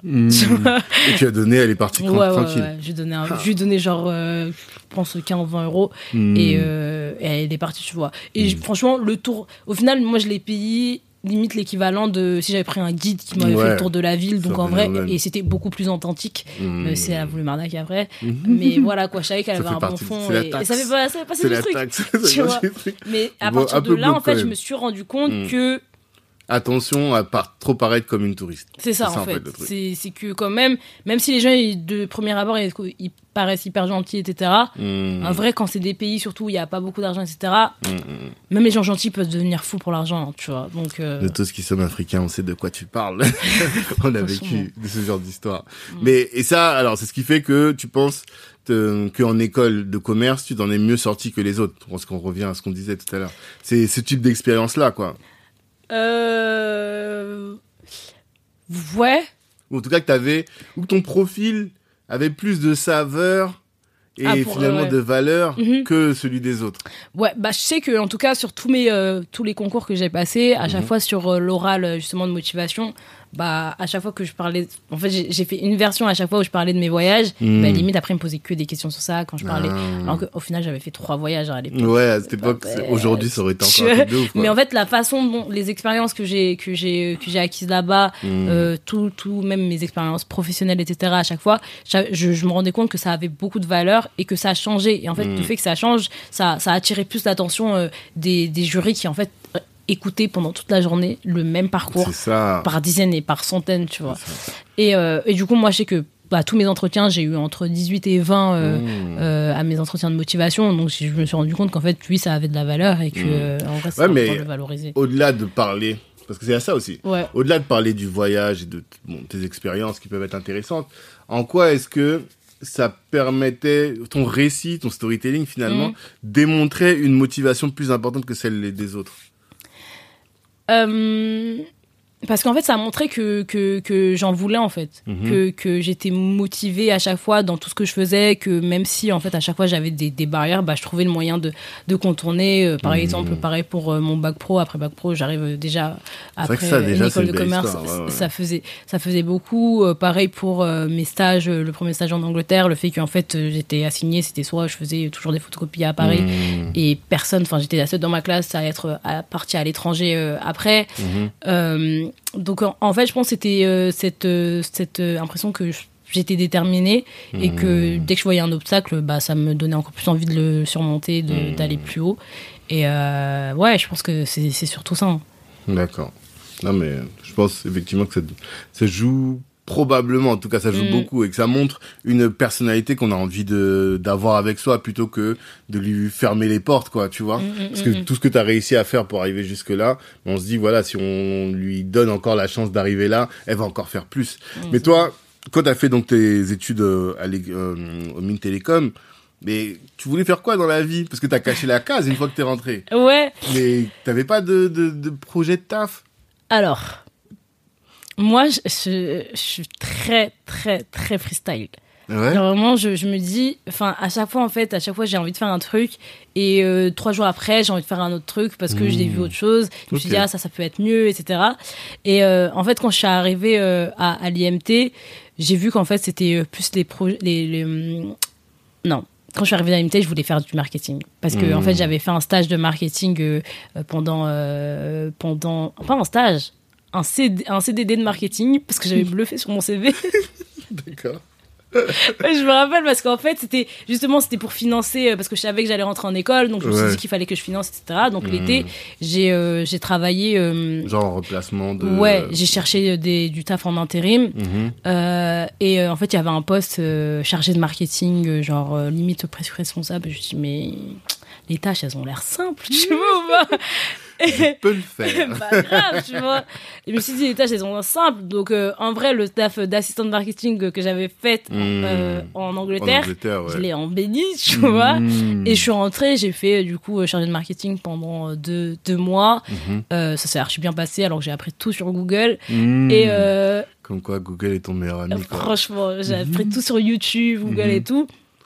Et, euh, et du coup, après, après avoir fait ça, je me suis dit, eh, c'est cool. En vrai, euh, genre, j'ai fait deux mois d'expérience. Ça pourrait être stylé de faire un, de faire euh, un responsable, responsable marketing euh, après mon master et tout. Mhm. Donc, euh, je suis rentrée en école. Je me suis dit que je ferais ça. C'était ça, en fait, à chaque fois dans mon pitch euh, de, des concours. Je disais ça, je disais que c'était ça mon projet, que je voulais faire responsable marketing et tout. Et euh, je suis rentrée à l'IMT et j'ai vu. Moi, ma deuxième motivation, première, c'était l'argent. J'ai vu que les écoles de commerce, ça payait bien, tu vois. Ah. En fait, c'était, moi, j'ai toujours été euh, dans une famille hyper modeste, on n'avait pas Mm. beaucoup d'argent. À chaque fois, euh, faire 10 tafs pour avoir euh, un, un, un Un salaire, salaire euh, décent, Mm. pour pouvoir voyager. Tu, sais, tu cherches pendant un million d'années un bon plan. Mm, mm, Euh, ensuite, tu, tu taffes pendant trois mois pour économiser. Enfin, tu vois. Et moi, je, quand j'avais vu les écoles de commerce, justement, dans le couloir du, du lycée, j'avais vu que c'était l'un, enfin, après un master en école de commerce, c'était le mieux payé, j'ai Ouais. dit, bah, Mm. bah, si, si, je, je fais ça, tu Ouais, vois. ouais. Donc, en vrai, ma première motivation, c'était grave ça. C'était, euh, un, c'est l'argent. Deux, euh, bah, me dire que j'ai réussi à, à faire euh, un master Mm. dans une bonne école et tout. Donc, en fait, quand je suis arrivée en école, je vois que les meilleurs salaires, à chaque fois, c'est dans la tech. Mm. Le marketing, c'est quoi Finalement, ça m'intéressait pas tant que ça. J'avais d'autres ambitions. Ah, mais c'est ça. Donc, donc, en fait, ma premier, mon premier pas, euh, euh, limite dans, le, dans la tech, c'était parce que je voulais de l'argent. Genre, Je me suis dit, Mm. c'est- il y a beaucoup de taf. Mhm, Il y a, y a toujours euh, les, il y a des salaires euh, hyper intéressants. mhm. Bah, Let's let's, go. go. en fait, Mm, tu vois. mhm. Et, euh, et donc, euh, ouais, du coup, euh, quand, quand je cherchais mes stages, etc., je me suis dit, je vais plus m'orienter vers la tech et tout. Mm.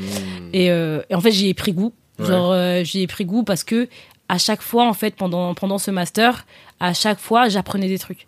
Et ça, j'ai- je- j'avais jamais, j'avais plus eu ce sentiment depuis euh, le collège. Ah, T'étais tu vois. stimulé intellectuellement, quoi. Tu vois ou pas? J- Mm. J'avais l'impression d'apprendre des trucs en plus. Mhm. Euh, Il y a des, y a certaines personnes qui disaient, euh, enfin, qu'en licence ils apprenaient, enfin, qu'en L3 ils apprenaient moins de choses qu'en prépa.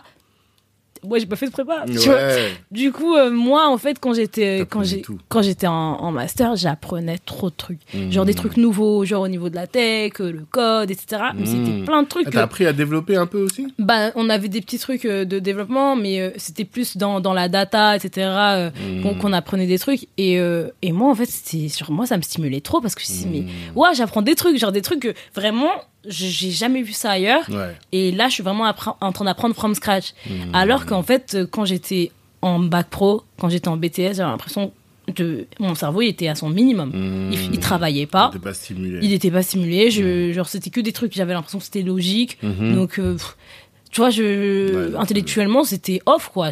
C'était vraiment off. Alors que quand je suis arrivée justement en école et que j'ai appris d'autres choses, justement moins moins sur la partie management, euh, marketing Mhm. et tout, plus dans la partie technologie où tu avais plus de- des trucs poussés. Mhm. Bah là, en fait, moi, ça m'a grave kiffer d'apprendre des trucs. Moi, j'aime trop euh, Mhm. me dire que je sais pas quelque chose et que je vais l'apprendre et qu'à la fin, je le saurai. Mhm. Donc, euh, donc ouais, ça, ça m'a, ça m'a grave kiffer. Je me suis dit, ah ouais, euh, non, finalement, j'ai trop envie de faire ça.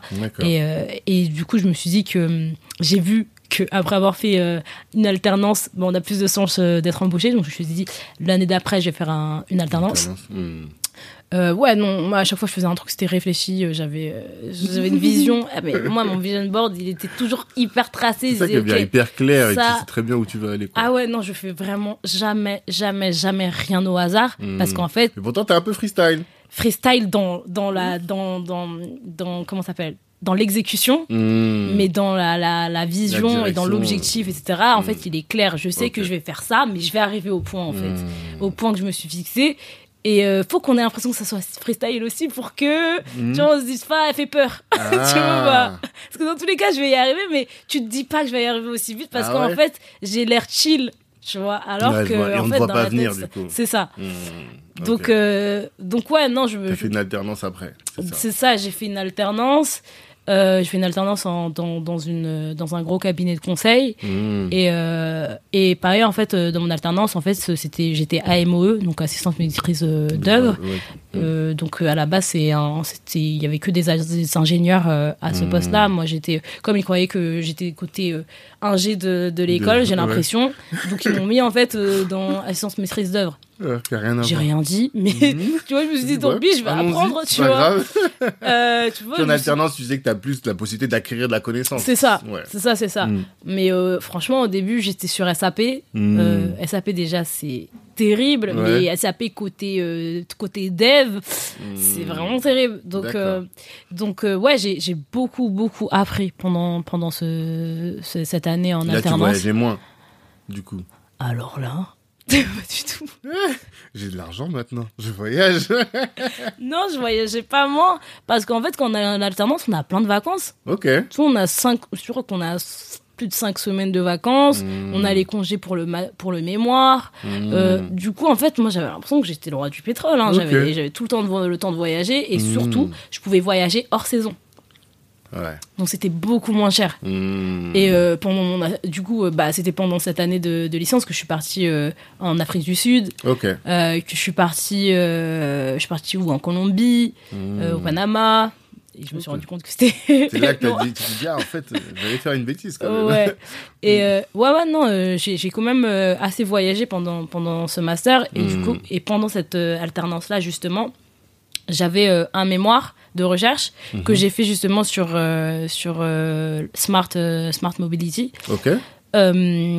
Et, et carrément, dans ce, ma- dans ce mémoire-là, il y a des trucs qu'on est en train de récupérer pour euh, Broken Bird. Mmh. Donc c'est grave cool, tu vois. Toujours euh, le fait que je vais pas travailler gratuit, tu Ouais. vois. genre, si je l'ai, si j'ai réfléchi sur ce master pendant un an, c'est pas pour le jeter à la poubelle à la fin, tu vois. À chaque fois, genre, mon, mon master, en vrai, enfin, mon, ma- mon alternance, il y avait rien à voir avec euh, le voyage. Hmm. Il y avait, enfin, pareil pour mon master, pareil pour mon alternance. Mhm. Mais je me suis dit, en fait, je savais que je voulais faire un truc dans le voyage. Donc, Ah. Je me suis dit, Très vite, tu t'es dit que t'allais faire dans, le- dans, dans le bah, voyage. j'aimais le voyage, donc je me Ouais. suis dit, en fait, quitte à faire 3, 200 pages de mémoire en anglais, Hmm. autant faire sur un sujet que t'aimes bien. Ah, c'est réel, hein. Sinon- 200 pages de mémoire. Sinon, ça va C'est être pas le mémoire de fin d'études euh, basique, quoi. Ah non, sinon ça allait être catastrophique, tu vois. Hmm. Donc je me suis dit autant faire dans quelque chose que j'aime bien, on sait jamais, tu vois. Parce que euh, si j'allais faire, si je l'avais fait sur l'énergie, bah je sais que je, je Ouais, suis pas passionnée par l'énergie. Hmm. euh, J'aurais vraiment travaillé pendant un an pour au final mettre tout aux oubliettes. Totalement. Et, euh, et du coup, c'est pour ça que je me suis dit, vas-y, euh, je fais un truc, euh, je mélange technologie, euh, smart euh, city et Mhm. travel. Et, euh, et du coup, bah, des trucs que, que j'ai développés, que j'ai recherché, etc. pendant ce, ce master, Mhm. bah, enfin, là, on va les réutiliser pour Broken cool. D'accord. Et à quel moment tu décides de lancer Parce que t'as bossé après ton diplôme ou pas du tout? Ouais, j'ai bossé après mon diplôme, mais euh, j'ai lancé Broken Bird pendant l'alternance, justement. Ok, d'accord. Euh, je l'ai lancé euh, en mai, donc mon alternance, elle avait commencé en octobre. Hmm. Donc, ouais, 6-7 mois après, après mon. C'est quoi le jour 1 J'imagine que tout d'abord, t'as commencé par créer une, une page Insta ou un truc comme ça, non? C'est ça? Alors, moi, euh, Broken Bird, au début, c'était moi qui posais des bons plans sur euh, mon compte Instagram perso Hmm. pour mes potes et ma famille. C'était vraiment ça au départ. C'était euh, le, bah, le MVP, c'était vraiment moi qui partage, qui partage mes bons plans pour que tout le monde puisse voyager autant que moi. Mhm. Parce que moi, je, enfin, j'étais dans, déjà dans plein d'associations où, euh, où euh, pour partager l'information, des informations, pas sur le voyage, mais euh, sur l'orientation. Sur Des l'orientation associations de, de, de voyage et tout Non, non, non, des associations sur l'orientation. Professionnel Ouais, sur l'orientation professionnelle, etc.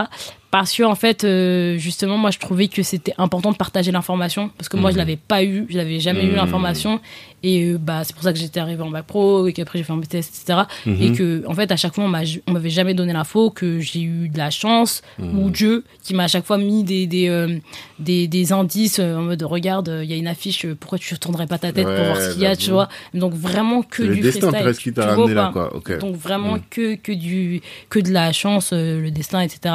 Mhm. Et je trouvais pas ça normal en fait que ce soit de la chance quoi. Tu vois, enfin, alors que en fait en école de commerce, il y en a euh, depuis le collège, ils savent qu'ils vont aller à cette école. Ouais, euh, ils savent et totalement qu'ils vont aller à cette école. Il n'y a Mm. pas, il y a pas de, je sais pas encore ce que je vais faire. Ils savent très bien qu'ils veulent aller à cette, cette école. Ils savent où ils vont faire leur stage. Ils savent euh, dans, dans quoi ils vont s'orienter après. Mhm. Et ça, je trouvais pas ça normal que nous, en fait, que moi et tout mon entourage, parce qu'en fait, au final, j'étais la seule à avoir fait une école de commerce, alors que j'ai plein de potes, etc. Mhm. Bah, dans nos têtes, on a le droit que de faire la fac et le, et le BTS Le à la BTS, grosse limite. Alors qu'il n'y a même pas que le BTS, il y a Ouais. des DUT, etc. Mais nous, on n'en avait aucune idée. Hmm. Et, euh, et du coup, euh, ça, bah, c'est pour ça que je m'étais engagée euh, pour justement partager l'info, etc., Hmm. dans l'associatif. Et quand j'ai lancé Broken Bird, c'était en fait limite dans la même démarche. Hmm. C'était, bah, en fait, nous, on a l'impression qu'on ne peut pas voyager parce que voyager, ça a l'air d'être réservé que, qu'aux riches, Aux autres, ouais. qu'aux riches, aux autres. Euh, Mhm. quand tu vois sur les sites euh, de voyage, etc., il n'y a pas de représentation. Mhm. Donc en fait, tu as l'impression que c'est le même que le même type de, personnes qui voyagent. Donc, donc rien que toi, ça te bloque. Ouais, Ça te bloque dans ton cerveau. Tu te dis en fait non, c'est pas pour moi parce que sur les images, en fait, ça se voit que c'est pas pour moi. Hmm. Même avant même d'avoir vu le prix, tu te dis Tu vois, le truc, ça se voit que c'est pas pour moi. Mmh, Tu vois. c'est trop propre. Ouais. donc, euh, donc en fait, c'est pour ça que, enfin, Broken Blood, en fait, c'était vraiment pour ça. C'était pour euh, décomplexer, euh, décomplexer, montrer qu'en fait, c'est accessible à tous. Mhm. C'est pas réservé qu'à une élite Mmh. et qu'en fait, on a notre place en fait aussi dans le monde du voyage. Et donc là, quand tu as lancé Broken Abroad, Broken, Broken Abroad, excuse-moi, tu avais déjà fait combien de voyages? Euh, je pense une quarantaine, une trentaine. Hein, je pense. À mon avis, une ouais. vraie voyageuse, quoi. Ouais, ouais, j'ai fait beaucoup de road trips, c'est pour ça. Ouais. Mm. Et euh, en Afrique, beaucoup? Ouais, pareil, bah, j'ai fait. euh, je pense que j'avais une bonne proportion des trois. Mmh. Des trois, euh, beaucoup, parce que je faisais. euh, en fait, je faisais souvent de- des road trips. Donc, euh, en Asie, comme quand j'étais allée à Taïwan, j'avais fait Taïwan. Ensuite, j'ai fait tout le tour Mmh. de l'Asie, parce que je me suis dit, jamais je repaye un billet pour aller jusqu'à là-bas, tu vois. Et, faire. et, et c'est carrément ma mère qui m'avait dit, non, mais rentre pas tant que t'as pas fini de, de faire Ah ouais le tour. T'as raison, tu vois. Ah, tes parents, ils te poussent. Ouais, ouais, bah en fait, moi, je pense que c'était smart dans le sens où euh, mes, mon premier, mes deux premiers voyages, mes trois premiers voyages, c'était pour l'école. Mm. Donc, J'ai pas le choix. Tu veux que je valide mon ouais. diplôme ou. Mmh. Tu vois, donc je pense que sur ça, j'ai été smart parce qu'après, t'as as fait trois voyages dans trois continents différents. Ça s'est bien passé. Comment tu peux me dire, je vais pas en week-end euh, Mm. juste à côté, tu vois Ah, ok, je vois. donc euh, du coup après bah oui maintenant enfin ils, ils- ils me poussent euh, parce que Mhm. justement ils ont vu que ça s'est bien passé à chaque fois Mmh. sur tous les autres voyages donc ils ont confiance et, euh, et ça passe. Et pourquoi je te posais la question par rapport à l'Afrique C'est parce que là, bah, récemment, j'ai fait l'épisode avec Sandy, de la Ouais. Benafrica, que tu connais très bien. Et euh, parce qu'on vous a vu sur des stories, vous enjaillez ensemble. tu vois, j'en casse le matériel. vous enjaillez ensemble. Et euh, je lui demandais quel enseignement elle tire. Qu'est-ce que ça lui a apporté finalement de... euh, euh, Qu'est-ce que ça lui a qu'est-ce que ça lui a enseigné plutôt Mm. de voir tous ces pays d'Afrique, de l'est au centre, à l'ouest, tu Mhm. vois? Qu'est-ce que ça lui a enseigné sur l'Africain et sur euh, ce que chez Quentin Diop appelle l'unité culturelle de l'Afrique noire? Et elle, elle me disait, euh, euh, normalement je devrais pas te le dire parce que ça peut t'orienter vers la réponse, tu vois? Non mais parce qu'elle m'a sorti une phrase, je te jure que j'ai eu des frissons quand elle a dit ça, Ouais. tu vois? Et c'est un extrait qui a grave marché sur les réseaux, donc peut-être que tu l'as vu. Mais elle dit, euh, elle voit beaucoup de différences, Mhm. tu vois, entre les, tous les pays. Elle a fait, je sais plus, une quinzaine de pays. Elle me dit, c'est très différent, rien à Ouais, voir entre l'Éthiopie, euh, le Cameroun, euh, le, Mm. le Sénégal et tout. Mais elle m'a parlé de l'humanité, tu Mm, vois. mm. Elle me dit que ça l'a réconcilié avec son humanité et qu'elle n'avait pas conscience de l'avoir perdu, Mhm. mais ça, elle a retrouvé son humanité en Afrique. Donc. Normalement, je, bon, je te spoil un peu en disant ça, mais qu'est-ce que toi, est-ce que toi t'as ressenti ça? Ou est-ce que t'as ressenti autre chose? Est-ce que t'as vu autre chose d'unique, tu vois, Ouais. ou qui lirait les autres euh, Africains? Bah moi en fait, euh, moi ce qui m'a, ce qui, ce qui me surprend à chaque fois quand, quand j'arrive en Afrique, dans n'importe quel pays d'Afrique, Mm. c'est que j'ai l'impression qu'à chaque fois je suis chez moi. Genre Mm. vraiment, genre je pose les pieds à l'aéroport, je vois les gens et je suis là, genre vraiment genre Je suis je suis arrivée, tu vois, genre je suis vraiment arrivée. Et c'est pas le même sentiment que j'ai, tu vois, quand je vais dans euh, un pays genre le Kyrgyzstan ou tu vois un peu partout dans le monde, parce que genre quand je vais là-bas, je suis en mode euh, c'est l'aventure, je vais je vais découvrir autre chose, je vais voir d'autres paysages, etc. Et c'est plus sur le côté, je vais voir d'autres paysages, je vais euh, voir un peu l'autre culture, et c'est moins dans le truc où je vais plus rentrer deep dans le pays, deep dans la culture, deep dans les gens. Mmh. Parce que je crois qu'en fait, au fond, je sais pas que, que, que je m'en fous, mais c'est juste que je suis moins en fait euh, attirée, tu vois. Mmh. Alors qu'en fait, quand j'arrive en Afrique, j'ai envie de rentrer dans l'âme des gens, tu vois. Ah. Vois, genre vraiment, quand j'arrive en Afrique, je suis là, mais dans n'importe quel pays à chaque fois. Genre en fait, tu sens, genre c'est comme, tu vois, quand t'as as couru, t'as fait plein de trucs et t'arrives en fait enfin dans ton lit et t'es là. Et tu vois, tout se relâche, tout se Mmh. relaxe et tout. Je vois. Et c'est vraiment ça que je ressens à chaque fois que je pose un pied et que, que je rentre dans le pays. Et, et à chaque fois, je dis, euh, ça y est, je suis à la maison, quoi. Mmh. Et, euh, et ça, je pense que, euh, je vais encore le dire si je le dois à mon premier voyage, parce qu'en fait, c'est en sortant, en quittant euh, à la fin de ce premier voyage, en rentrant, tu vois, en arrivant le premier jour. J'étais pas en mode, euh, je suis à la maison, j'étais en mode, bah, je suis dans un autre pays, Mm. tu vois, je Mhm. connais pas, je connais pas les gens, etc. Et c'est quand je suis, quand j'ai quitté, que je me suis dit, putain, je quitte chez moi, là. Tu, vois. Ah. Tu vois, là, je sens que. combien de temps? On est resté trois mois. Ouais, on est resté vrai, trois mois. ouais, vrai séjour. Ouais, tu vois, tu rentres, mois. Sénégal, Mauritanie, oui. C'est ça. Ouais. Et du coup, quand je suis rentrée, je, me- je suis là, j'ai senti en vrai pour de vrai que je rentrais, que je quittais en fait euh, chez moi. Mmh. Alors que quand je suis- j'y suis allée au début, je me suis dit bah, Mmh. tu vois, je vais chez ma mère. C'était vraiment ça. Mmh. Je vais chez ma mère et chez mon Ouais. père. Et je pensais pas en mode euh, je vais chez moi. Pour moi, chez moi, c'était Paris, la France et tout. Alors que quand j'ai quitté, après avoir vraiment vécu avec les gens, etc., je me suis rendu compte vraiment que je quittais chez moi. Et euh, à chaque fois, du coup, que, que je re-rentre et que je repars, euh, du coup, euh, dans, dans, dans un pays d'Afrique, je me dis, mais ça y est, je reviens là. Je, Mmh. je rentre à la maison. Et pendant tout le temps où j'étais en France, dans d'autres pays, j'étais à l'étranger. Ouais, c'est ça. J'étais à l'étranger, c'est vraiment ça. Et alors qu'en fait, en vrai, j'ai jamais vécu là-bas. Hmm, Euh, en vrai, je suis plus étrangère, euh, tu vois. Qu'autre chose. ouais. Hmm. Et euh, mais en fait, j'ai toujours l'impression d'être chez moi. Et les gens, en fait, ils m'accueillent comme si j'étais chez moi. C'est ça aussi. Et Peu c'est ça qui est incroyable. les pays, on t'a On l'impression que on te, t'es un membre de la famille quand même. C'est exactement ça. J'ai toujours l'impression que, que, que je suis chez moi. Et, et l'exemple que je prends beaucoup, c'est euh, c'est la Guinée. La Mhm. Guinée, moi, je suis pas du tout guinéenne. Laquelle Guinée? Euh, la Guinée-Conakry. Ok. Je suis pas du tout guinéenne. Je connais personne euh, en Guinée. Mais en Guinée, j'ai fait euh, 20 jours. Et Mhm. sur 20 jours, j'ai dormi 3 jours à l'hôtel. Chaque fois, tu dormais chez les gens. En fait, personne voulait me laisser dormir euh, à l'hôtel. Personne. Hmm. À chaque fois que je trouvais un- que j'avais un guide qui me faisait le tour, euh, le tour de la ville, etc. Mais en fait, on s'entendait tellement bien Hmm. qu'à la fin, il disait non, genre je te dépose pas à l'hôtel, tu vois. Mais t'as pas peur Moi, en fait, à chaque fois que je vous vois, vous, les sœurs, là, surtout qu'il y en a plein. Il y a toi, il y a euh, Sandy, même euh, Amandine aussi qui est aux Antilles. et Des fois, elle va là-bas. Même Malaïka. Enfin, je vous vois, je dis, mais vous avez pas peur Tranquille. Alors qu'à Paris, vous feriez jamais ça. Non, mais à Paris, Paris c'est risqué. Ah Paris, ouais c'est hyper- mais Paris, c'est hyper risqué Comment comparé. à- Comment ça? Pire que, mais, mais Paris, c'est- que, que la Guinée, que... Paris, c'est dangereux. T'es, tu vois, non, Paris, c'est hyper dangereux. Au- tu vois, au moins là-bas, t'es sûr que t'as pas de racisme. Ouais. Tu vois, déjà pour commencer, donc ça, ça, change Ça- tout. Ça élimine 30% du risque. Déjà, ça, t'élimine du risque. Vrai, donc déjà, t'es un peu plus safe dessus. Hmm. Euh, tu te fonds plus dans la masse. Donc en Mm. fait, euh, t'es, t'es plus chez toi, donc tu te sens plus à l'aise, etc. Un élément parmi d'autres. Tant qu'on voit pas que t'as l'argent, Ouais, c'est ça. voilà. Mais- Donc ouais, non, moi franchement, à chaque fois, genre, vraiment pendant ce voyage, j'ai dit mais c'est abusé. Genre.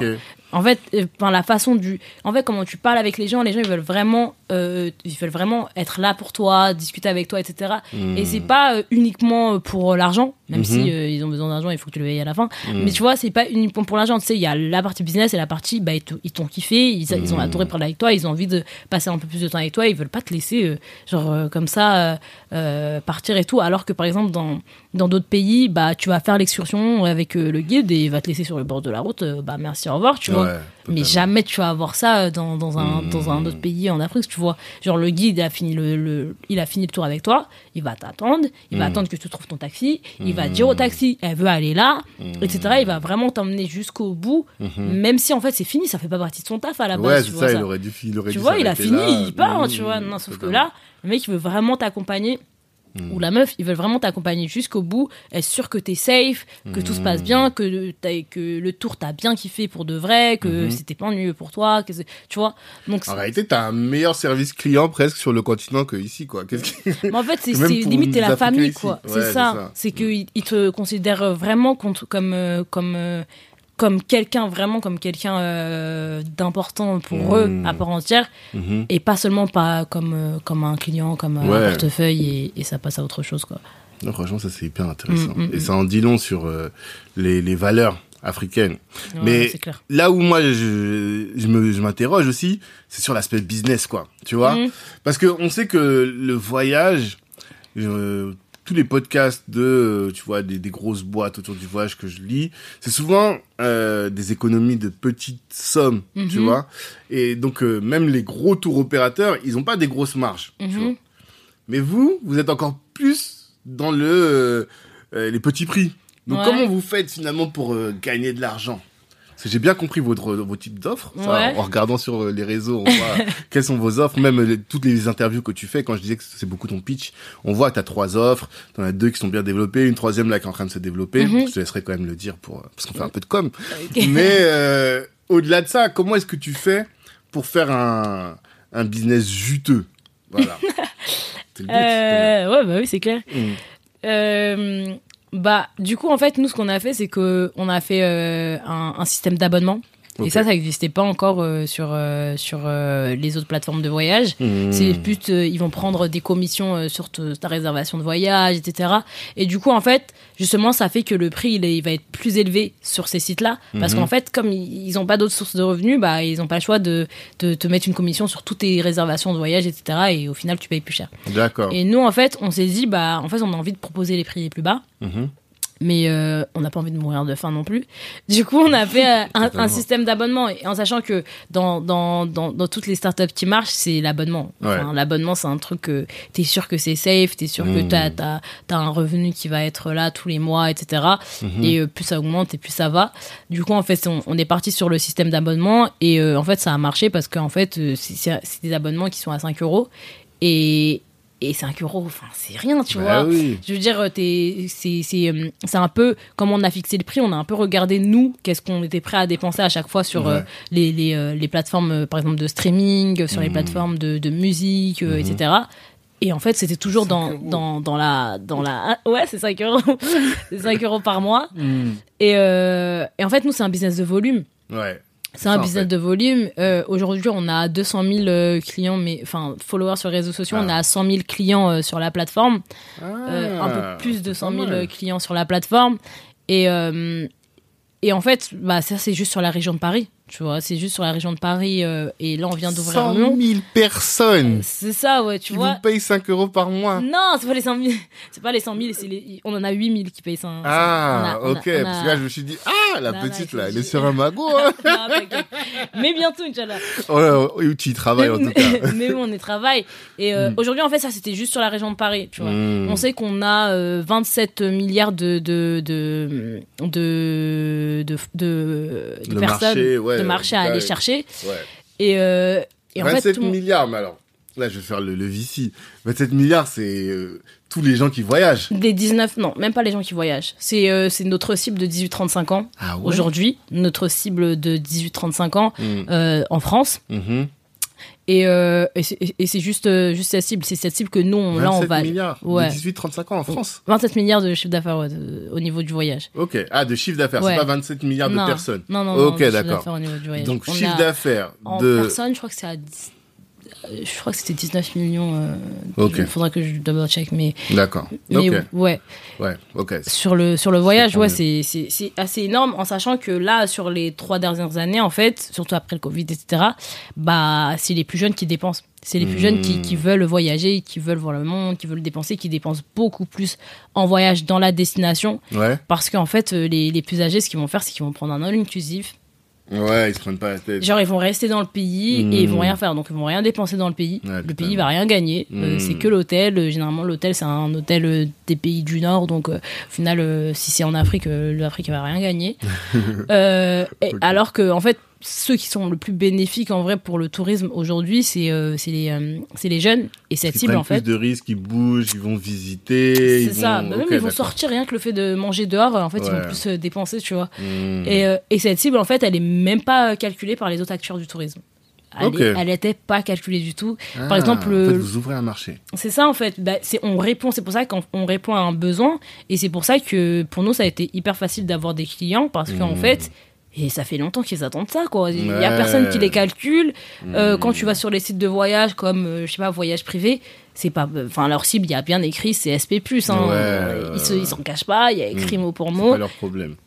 Et, euh, et nous, en fait, on a, on a été lauréat d'un concours de start-up avec euh, Voyage Privé. Mhm. Et, euh, et, et même eux, en fait, justement, ils nous disaient que, en fait, ils trouvaient ça hyper lourd, en fait, notre cible, Mhm. la façon dont on arrivait à lui parler, et qu'en fait, eux, ils y arriveraient jamais, tu vois, parce que, en fait, c'est pas du tout leur cible, etc. Et au final, il y a, y a quand même un énorme marché là-dessus. Non, c'est réel. Et Mais pour 5 euros par mois, ils ont quoi? pour 5 euros par mois, bah, ils ont accès à tous les bons plans. Tous nos bons plans pour pouvoir voyager euh, dans le monde entier, Mhm. en sachant que euh, l'abonnement, du coup, euh, annuel à la fin, il revient à 60 euros. Et 60 euros, tu les rentabilises en moins d'un voyage, tu vois. Bien sûr. Mais ça, en fait, les bons plans, vous les mettez pas sur les réseaux sur Insta, tout ça, vous mettez pas tous les bons plans, vous mettez quelques-uns comment On en met sur les sur les réseaux, on va en mettre quelques-uns, on va en Mhm. mettre quelques-uns parce qu'on peut poster une fois par jour, mais Mhm. on met pas tous les bons plans qu'il y a sur le sur la plateforme. Mhm. Sinon, il faut s'inscrire pour pouvoir les recevoir. euh, Ouais, c'est du freemium. Enfin, ouais. freemium. En tout cas, sur les réseaux, tu as une première partie du contenu. Mhm. Si tu veux du contenu exclusif, tu vas euh, t'inscrire sur la plateforme. Et même Et pour tu réserver euh, ce qu'il y a sur les réseaux, t'es obligé sur- d'aller sur la plateforme. Ah. Ouais, parce que c'est des liens, justement. smart. ouais. Mais du coup, ouais, on n'a pas que le, le business euh, B2C, on a aussi le business du coup en B2B parce que on a quand même l'affiliation sur les ventes de voyage. Euh, Mmh. même si on prend pas de, de, de- même si on rajoute pas de marge, on a quand même justement euh, Ouais. l'affiliation, les commissions sur chaque vente. Euh, Ça, ça doit bien marcher parce que vous avez une grosse communauté. c'est un business de giga volume. d'accord. Genre de giga volume. Ouais. Nous, nous euh, ça nous représente là aujourd'hui que moins de 10% de notre chiffre d'affaires. euh, Ok. Ouais, parce qu'en fait, ça, c'est vraiment un business de giga volume. Et là, on, on Ah oui, parce que les montants, en fait, c'est ça le truc. des montants ridicules. Voilà. c'est genre c'est 10 vrai. centimes par, euh, par clic, euh, des trucs comme ça, tu vois. Ah, ouais, Et, ouais, mais en fait, ça, c'est. pas en pourcentage, parce que pourtant, ouais, mais c'est encore des réductions. Mm. Parce que je train de réfléchir, mais quelqu'un qui prend une formule, je sais pas, à 2000 euros, si tu prends 5%, si t'en fais beaucoup, tu commences à faire des Mm, trucs mm, intéressants. Mais comme vous, vous prenez que les trucs Ouais, moins chers. des- Ouais, ouais. Non, même pas. euh, franchement, on n'a pas. Enfin, on a, on a des offres, par exemple, un peu plus, plus loin. Par exemple, si tu veux aller, euh, je, je sais pas, en Afrique du Sud, tu payes 400 euros. Mm. Si c'était un pourcentage, c'est bien. Mais là, sur l'affiliation, c'est pas des pourcentages, c'est Mm. surtout euh, c'est des montants fixes, 10, 20, 30 centimes. Hmm. Mais ça, c'est quand en fait tu viens d'arriver sur le marché et du coup, t'as pas de force de négociation. Donc, tu peux pas. Ouais. Mais nous, euh, bah, justement, nous, ce qu'on ce qu'on veut, c'est que d'ici 2-3 ans, Mhm. le, le, le pourcentage du chiffre d'affaires qu'on a en affiliation, il égalise en fait celui qu'on a en abonnement. Mhm. Et ça, en fait, c'est là que c'est là que ça pète parce que. L'affiliation, c'est Parce qu'aujourd'hui, votre business model, c'est un, la communauté qui euh, paye pour avoir accès, enfin, l'abonnement. Deux, l'affiliation. c'est ça. Trois, les partenariats, j'imagine. Quand tu voyages et tout, euh, comment ça se gère ça? Euh, comme moi, je voyage. Ouais, quand tu dois aller faire des trips, je sais pas. Souvent, je te vois. euh, C'est vraiment décorrélé, genre moi, ouf, ouais, moi et euh, et Broken Bird, c'est enfin on a vraiment Ah, d'accord. C'est pas la boîte. de faire. Non, on a essayé de faire vraiment deux deux deux trucs vraiment distincts. Hmm. Euh, même dès le départ, c'était vraiment le truc que je voulais. Je voulais que genre Broken Bird, c'est Broken Bird, May West, c'est May West. Sinon, Ok. en fait, si on commence à tout mélanger, ça devient la catastrophe. Ah. Et euh, ouais, non, non, c'est vraiment décorrélé. Mais ce qu'on fait justement, c'est qu'on fait du nation branding. Ouais, voilà, c'est ça. Ouais, du branding pour, euh, Ouais, pour les, les pays. Et, Mm. euh, et, et, et justement, ça c'est cool parce qu'en fait, Mhm. on met, on met en avant les pays Mhm. euh, via notre plateforme, via notre communauté, nos réseaux sociaux, etc., Mhm. auprès de notre communauté Mhm. pour qu'en fait, ils aient conscience de, du pays, de la culture du pays, de ce qu'il y a à Mhm. faire dans le pays. Donc, vous êtes contacté là par les offices des tourismes des pays eux-mêmes qui viennent et qui disent bah voilà, Broken Abroad, est-ce que vous pouvez communiquer sur notre truc? Et auprès finalement de cette cible jeune, nous on vient vous Ça. chercher. En fait, vous avez une agence presque. C'est ça, c'est limite, on a une agence, euh, une agence euh, digitale à côté qui Hmm. va en fait justement mettre en avant les pays. Mhm. Et ça, ça va être euh, une partie, euh, une partie cool parce que ça va être de la création de contenu, Mhm. etc. Et dans tous les cas, en fait, nous, on va mettre en avant les pays, donc euh, Ouais, autant le allez le faire, rentabiliser, tu vois. Mhm. Donc, euh, donc ouais, c'est ça, c'est l'un des deuxièmes business models qui. Et toi, dans tout ça, ton ton rôle, c'est quoi? Parce que toi, t'es un CEO. Mhm. J'ai vu que vous avez un COO et un CMO. Ouais, Pas de et un CTO. CTO, ouais. Ah, vous avez un CTO Oui, oui, aussi on a un CTO, ouais. Un quatrième? Ouais, ouais, bah, euh, c'est pas l'un des cofondateurs, mais il est arrivé, euh, Soma, il est arrivé euh, chez Broken Abroad euh, en janvier, là. Ok, c'est récent. Donc, ouais, Mhm. ça fait un an maintenant. Ah oui, c'est pas récent. Et bah, ça, ça passe vite, Ça hein. fait un an, on est en ça décembre. vite. Ouais, ça fait un an maintenant et ouais, pour nous c'était hyper important d'avoir ce CTO parce que au départ c'est vrai que moi je, je, je pensais que j'étais grave une CTO. J'ai fait mine télécom. Puis, mine. Je peux tout faire. Je peux être CEO et CTO en même temps. Il y a pas de souci. C'est ça, surtout le problème. Bah, c'est ça. Hmm. C'est que je pensais trop que, que j'étais une CTO et je me suis dit euh, franchement j'ai toujours tout fait en recherche sur Google. Je vais me mettre un peu de temps. Je vais me sortir un site de la réviser mort, vite vous allez fait. pas comprendre. Tu vois pas. du PHP, du truc, des lignes de code. de- ouais. Et, et du coup, en fait, bah, au début, ça a marché pendant deux ans. On a fait euh, un site, euh, un site avec, euh, avec euh, un CMS, là. Mhm. Euh, bah, c'est le, le site qui nous a lancé dès le départ. Au final, Mhm. il a marché. C'était, enfin, c'est nous, on savait que derrière, c'était dégueulasse. Ouais. C'était vraiment, waouh. Là, quand j'y repense, vraiment, je, c'était vraiment déta- c'était, c'était horrible comme, euh, comme, euh, comme site au départ. Ouais. Et, euh, et ça, du coup, horrible? bah, le site, en fait, le back-office, genre derrière, Hmm. comment on voyait comment il était, c'était tellement manuel. Ah, Ah, il n'y avait pas Il n'y d'automatisation. avait tout ça. aucune Mais automatisation. toi, tu t'es dit, plutôt que de payer quelqu'un, j'ai un peu de comp- con- J'avais connaissances. pas d'argent, je peux le faire. pas le payer la personne. surtout, c'est ça. J'avais Mm. pas d'argent, on n'avait Mm. pas d'argent euh, tous les trois, et on s'est dit en fait pourquoi on a voulu faire euh, directement un, petit site comme ça euh, en, en CMS sur Wix, c'est parce qu'en fait justement on s'est dit là on est en on est fin avril, bientôt Mhm. mai, l'été c'est là dans, dans genre trois jours, Mmh. et euh, en fait si on soit on le lance là, soit Ouais. euh, le lance l'année prochaine quoi. Ouais, ouais, ouais. Et euh, on sait que les, les, les business, faut, faut, faut toujours avoir le bon timing. Mmh. Alors quand tu sais que la, la sauce, est, moi je pensais que la sauce est montée euh, sur euh, même mes propres réseaux euh, Mhm. quand je mettais mes bons plans, qu'il y avait toujours beaucoup d'engagement, etc. Je Mhm. me suis dit je peux pas laisser retomber ça, tu vois. Genre, c'est, c'est, ce serait vraiment trop dommage.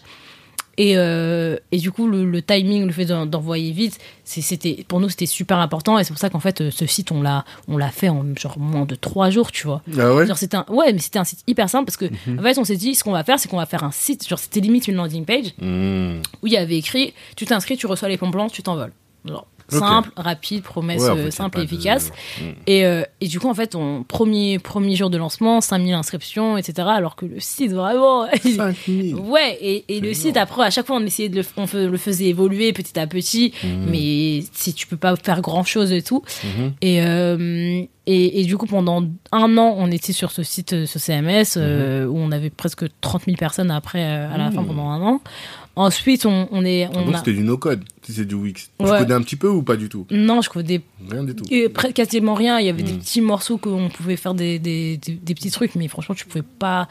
C'était pas malléable en fait. Mhm. C'était vraiment. Mais, mais ouais, on s'est débrouillé avec pendant, pendant, euh, pendant un an. Mhm. On a eu pas mal d'abonnements dessus. euh, On a fait du chiffre d'affaires avec pendant un an. Et ça nous a permis justement l'année d'après de, euh, de, de, d'embaucher justement des, des devs qui nous ont fait la, la version 2 du site. Mmh. Mais la version 2, euh, du coup, la, le- la SFD, c'est moi qui l'avais faite parce qu'en fait, je faisais ça quand j'étais euh, la spécification fonctionnelle. C'est quoi ça c'est, euh, tu sais, le docu un document qui va euh, récapituler tout ce qu'il va y avoir sur le site. Ah, Vraiment, cahier des charges. pas. Ouais. Ouais. Non, parce que le cahier des charges, c'est chiffré aussi. Sur le site? Non. chiffré? Le cahier des charges, il y a aussi les tarifs, le chiffrage et tout, non? Non, non, non, je crois pas. Non? Ok. Non, c'est vraiment qu'est-ce que je veux sur mon site, quoi. Le premier document que tu donnes à ton dev. Mais je savais pas comment ça s'appelait, le Non, non. SFD. Moi, Ok. je, moi, on l'a toujours appelé SFD, du coup. Ok, non, mais moi je suis pas du tout dans le domaine, donc euh, c'est très probable que j'ai pas le bon terme, tu vois. Mais ok, d'accord. Mais ouais, du coup, la, la spécification fonctionnelle, c'était vraiment tout ce qu'on ce qu'on ce qu'on voulait sur le site, euh, vraiment à la virgule près, genre le bonjour, euh, comment il était écrit, où écrit, etc., Mmh. vraiment à la virgule près. Et, et ça, on l'a fait faire par des, des développeurs indiens ok. À l'époque, parce que bah, on n'avait pas d'argent encore. Mmh. Et euh, du coup, on a investi un peu euh, justement notre chiffre d'affaires de, de l'année passée euh, Mhm. dans ça. Mmh. Euh, et c'est pour ça que pour nous, c'était hyper important justement de, de faire un abonnement parce qu'en fait, ça nous a permis de tout ce qu'on a financé, tout ce qu'on a fait euh, avec Broken Arrow, c'était que en bootstrap, c'était que avec Mmh. notre chiffre d'affaires qu'on réutilisait, qu'on réutilisait, etc. Et on a, au final, on n'a jamais fait de prêt, on n'a jamais euh, eu de subvention, etc. Rien au du tout. départ. Tout c'est Rien du tout. financé. Et encore une fois, manque d'informations parce qu'en fait, il y a plein d'argent gratuit en France, tu vois, Bah sur euh, l'entrepreneuriat. Mais- Sans même être dilutif, c'est ça, on en parlait un peu en off. C'est ça, sans même donner des parts, déjà. BPI, tout ça, il y avait des trucs à faire, quoi. Surtout que vous avez une boîte que sexy quand même. C'est dans le sens où vous avez une hype. C'est, euh, j'ai dit là tout à l'heure, je parlais sur mon- un de mes groupes WhatsApp. euh, Je dis ah ce soir, je, je- cet Mm. après-midi, j'enregistre avec toi. Tout le monde, ah ouais, top, top, top. Tout le monde connaissait, tu vois. Et euh, vous avez une grosse communauté. Le projet, il intéresse, il intéresse une cible qui est dynamique, tu vois, Mhm. qui est très euh, réseau social friendly. Donc Mhm. En vrai, euh, vous êtes. euh, Ouais, bah, on Bien avait pour aucune, on avait aucune Mm. info à cette époque. Mais vous n'étiez pas incubé, vous étiez... parce que vous êtes un peu les coqueluches aussi des... de tous les incubateurs maintenant. Ah, À ah l'époque, ouais rien du tout Vous avez même pas pensé non, à ça bah pendant un an, on n'avait rien du tout. Et Mm. après, du coup, euh, il y a Laetitia Fall de Afrolab qui nous a contacté. D'accord. Ah, elle vous a contacté, elle, directement. Ouais, ouais, sur ce qui nous avait contacté parce qu'ils lançaient un appel à projet pour pour pour leur accélérateur de start-up. Et Mhm. là, on a rejoint l'accélérateur et c'est là qu'en fait on a connu le monde des Vous êtes startups. rentré dans, dans le, dans le Clairement, game. genre c'est Mhm. vraiment là que ça nous a en fait, euh, on a vraiment connu le monde des startups, on a su qu'il y avait des Mhm. subventions, qu'on a su qu'on pouvait aller dans des incubateurs. Genre, Mhm. alors que nous en fait on travaillait tranquille.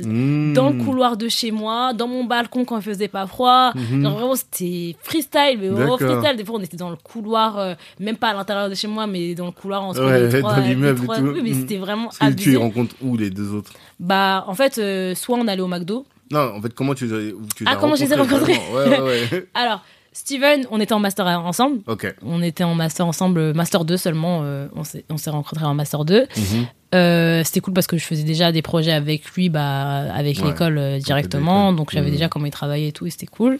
Mhm. Euh, junior, je l'ai rencontré euh, sur les réseaux sociaux, Mhm. euh, sur les réseaux sociaux, euh, sur Twitter, et euh, j'aimais bien aussi euh, comment il voyageait, etc.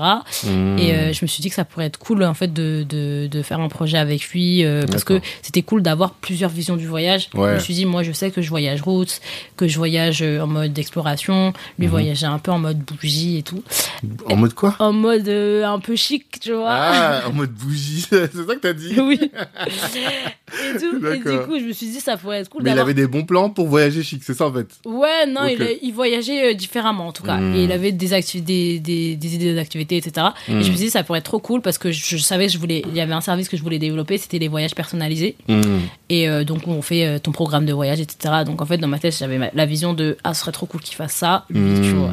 Et moi, je suis dans la partie bon plan, et c'est bien, tu vois. Et, et du coup, euh, là, je l'ai, je l'ai, je l'ai contacté sur euh, Twitter euh, à l'époque. Et Mhm. euh, je lui ai dit, ah, d'ailleurs, j'ai un projet, faut que je t'en parle et tout. et Mhm. tout. Et il m'a dit, ok, vas-y, cool, vas-y, Mhm. lourd. J'ai oublié, tu vois. je l'ai oublié. Pendant genre, euh, après pendant genre, ouais, un mois, on a travaillé sur le projet avec Steven. Et Ouais. Et j'avais complètement oublié qu'il y avait euh, Junior que j'avais contacté. Et un jour, il me renvoie un message, il me dit, mais c'est comment et tout, je m'avais dit. Mhm. Et là, je lui dis, bah vas-y, si t'es dispo maintenant, viens, on se Mhm. capte. Et euh, en fait, le fait qu'il m'ait relancé, après, on s'est capté le jour même. Ouais. Et ça a direct accroché. euh, Je me suis rendu compte qu'on pourrait grave faire un truc ensemble, que, que l'équipe elle pourrait être hyper complète avec lui parce que du coup il était chaud en marketing aussi, en com et Ouais. tout.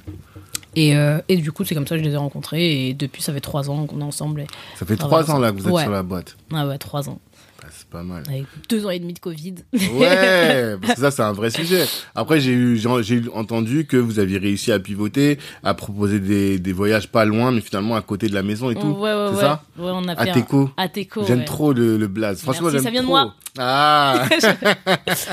non, je kiffe parce Ouais, que non, il est bien.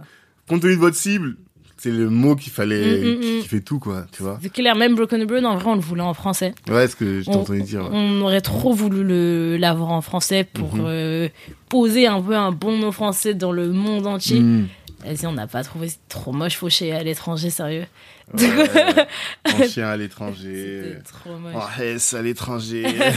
Ça aurait été mort, vraiment là. Encore pire, les investisseurs, ils nous auraient. Mais de quoi vous parlez Ça veut dire quoi ça Alors que Broken the Blow, moi franchement je trouve le nom il est Ouais. bien. Non, la marque elle est bien, elle s'installe bien, tu vois. Mhm. Et bah, l'internationalisation en plus là ça y est, simple. vous êtes parti quoi. Mm, non, c'est clair. c'est J'imagine. Mm. Donc trois ans. Et toi ton rôle dans l'équipe c'est quoi? Si tu devais dire quelle est ta valeur ajoutée à toi au-delà d'aller faire des recherches sur Google. Moi, ce que je suis, c'est que je suis hyper créative et j'ai toujours des idées pour développer euh, encore plus la startup. Euh, j'ai- un carnet d'idées sur, mes- sur mon téléphone. Ouais. Et à chaque fois, ça se plug Hmm. dès que possible, genre pour, euh, pour, pour développer justement encore plus la startup. Ouais. Parce qu'en fait, la startup, on veut pas que ce soit juste des bons plans. On veut que ce soit une, euh, une plateforme 360 euh, euh, du voyage, que vraiment du début au moment où tu vas penser euh, à juste voyager, jusqu'au moment où tu vas vouloir réserver, trouver des personnes avec qui voyager, euh, Hmm. financer ton voyage, euh, trouver des activités sur place, etc., euh, ça t'adapter sur place et tout. On veut que ce soit nous la référence, c'est que Mhm. tu ailles sur notre plateforme et qu'en fait, t'aies même pas besoin d'aller sur autre chose. Mhm. Genre vraiment que ce soit la plateforme 360. Hmm. Et, euh, et ouais, moi, je suis, je suis vraiment sur euh, la, la, la roadmap, savoir euh, qu'est-ce qu'on peut développer, qu'est-ce que qu'est-ce qu'on peut créer de plus, euh, Mhm. comment on peut monter et, et, euh, et avoir un- une bonne croissance, Mhm. toujours. Donc ouais, moi, c'est comment C'est faire de l'argent. ça, toi, toi ton rôle. Comment Et- avoir de l'argent. Comment tu fais- comment avoir de l'argent, c'est ça que t'as dit C'est ça. J'étais déjà dans ma question, j'avais pas entendu. Ah, mais c'est vrai que c'est important. Mais comment tu fais pour euh, euh, Parce que la question de la créativité, Ouais. moi, c'est mon gros problème Mhm. actuellement. D'être trop créatif, justement, Ouais. tu vois. Et de pas ré- ré- être- réussir à être suffisamment focus Mhm. sur mon projet et d'implémenter le projet. Ouais. Parce que la créativité te conduit à toujours sortir des nouveaux trucs, des nouveaux trucs, Ouais, des nouveaux trucs.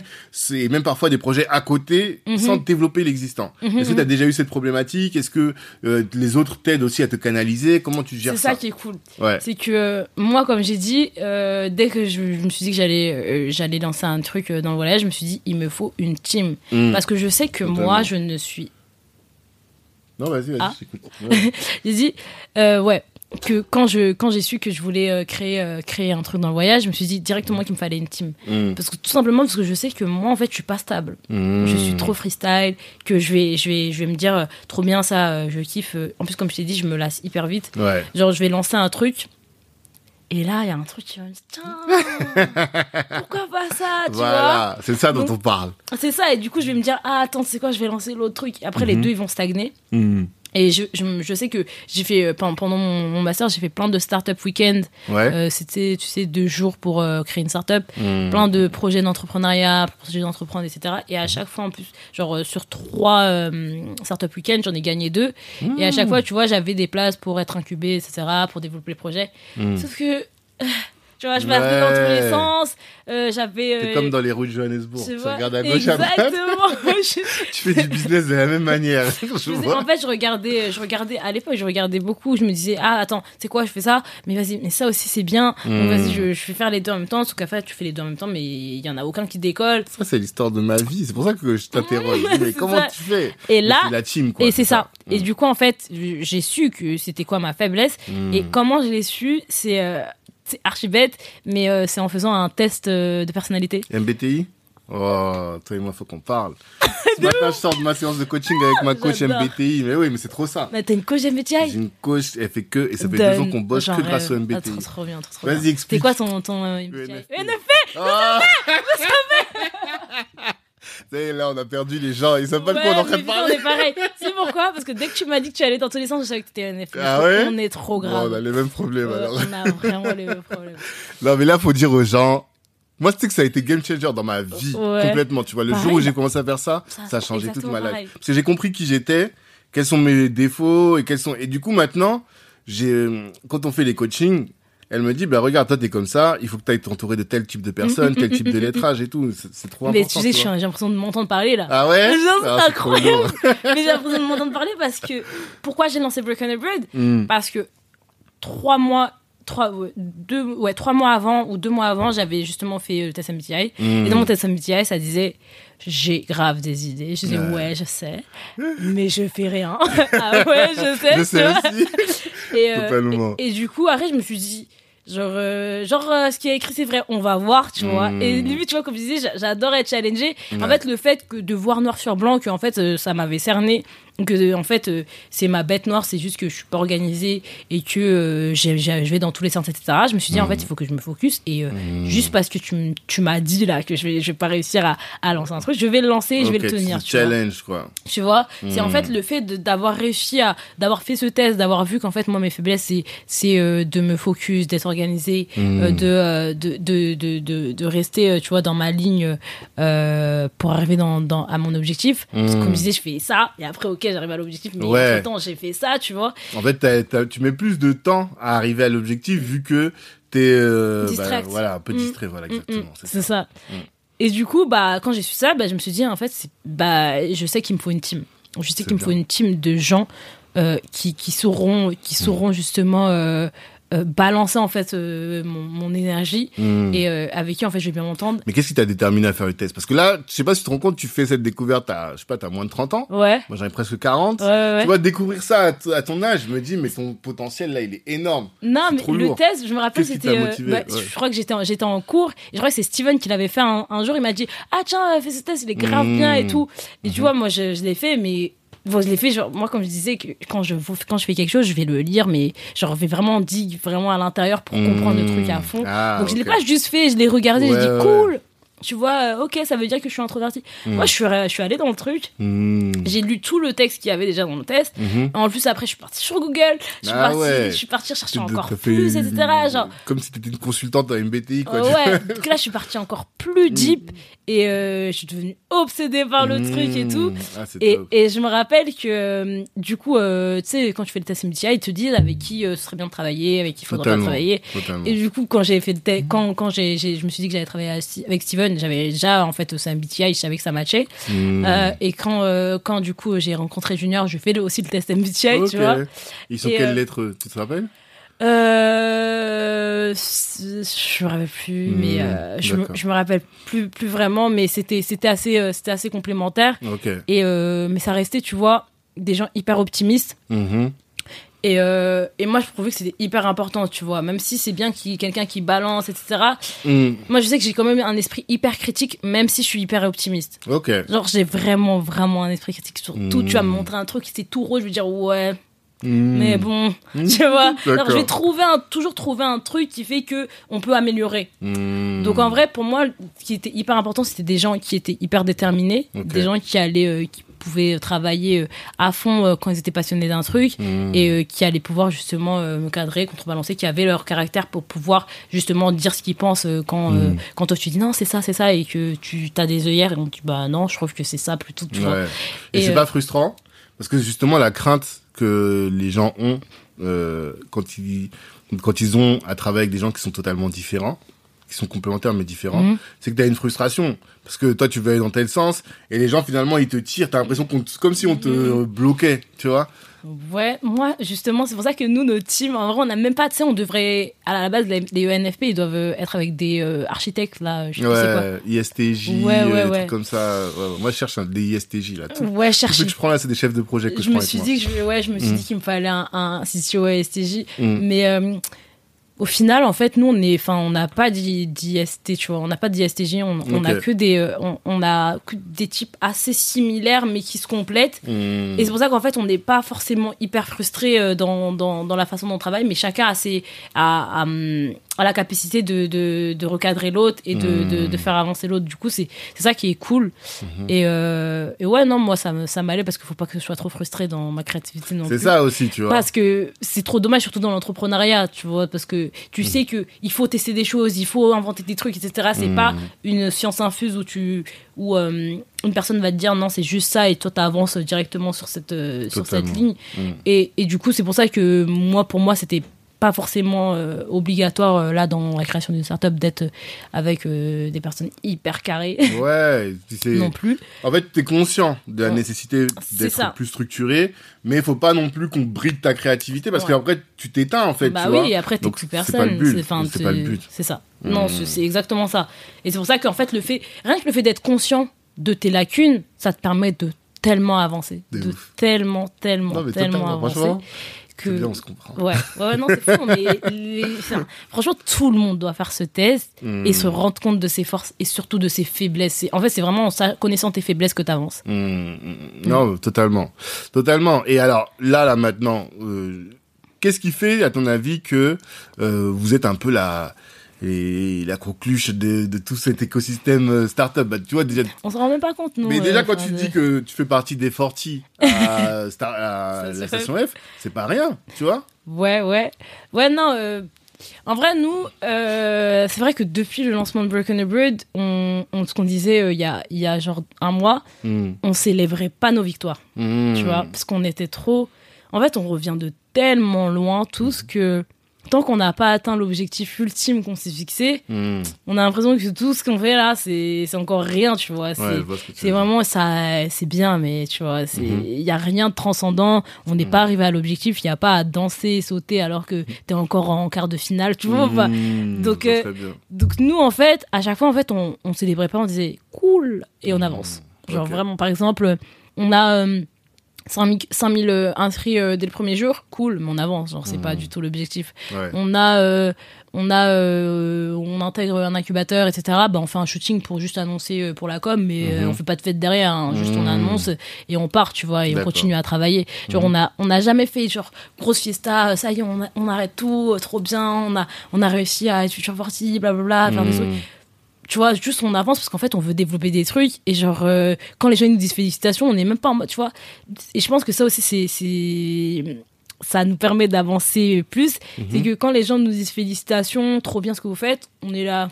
Tu vois, genre On merci, tu vois, Ouais, on dit Ça merci. fait plaisir, mais Mais en fait, dans notre cœur et dans notre cerveau, c'est on, on le prend pas euh, vraiment vrai, tu vois. Genre parce que nous on se dit, toi t'as l'impression que c'est félicitations, mais nous, euh, franchement, on a l'impression qu'on n'a rien fait là pour l'instant. Mm. On n'a pas encore avancé. On a, dire.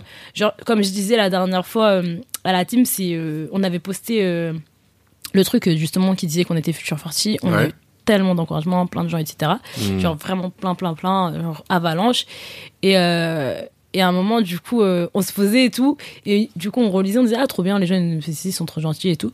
Après, je disais, mais euh, arrêtez de croire et tout. euh, on a, on devait sortir trois services cette année, on a sorti qu'un, c'est éclaté. Tu vois, genre vraiment, on était, revenir un peu quand même. tu vois, on était là, on était hyper. Genre, moi, j'étais là, mais n'importe quoi, nous. c'est, Mm. Mais alors que, tu vois, on se rend compte que c'est quand même bien ce qu'on a, ce qu'on a fait. On essaye de célébrer, mais en fait, pas trop longtemps Ouais. non plus. Faut Genre, pas se reposer sur ses lauriers, quoi. Exactement, genre, parce qu'en fait, la fame, ça monte beaucoup à la tête des gens. Ouais. Beaucoup, beaucoup, beaucoup à la tête des gens. Les, ben, on le voit avec euh, les réseaux sociaux. Mhm. Tout le monde veut percer, tout le monde veut avoir des followers, mais personne fait de l'argent.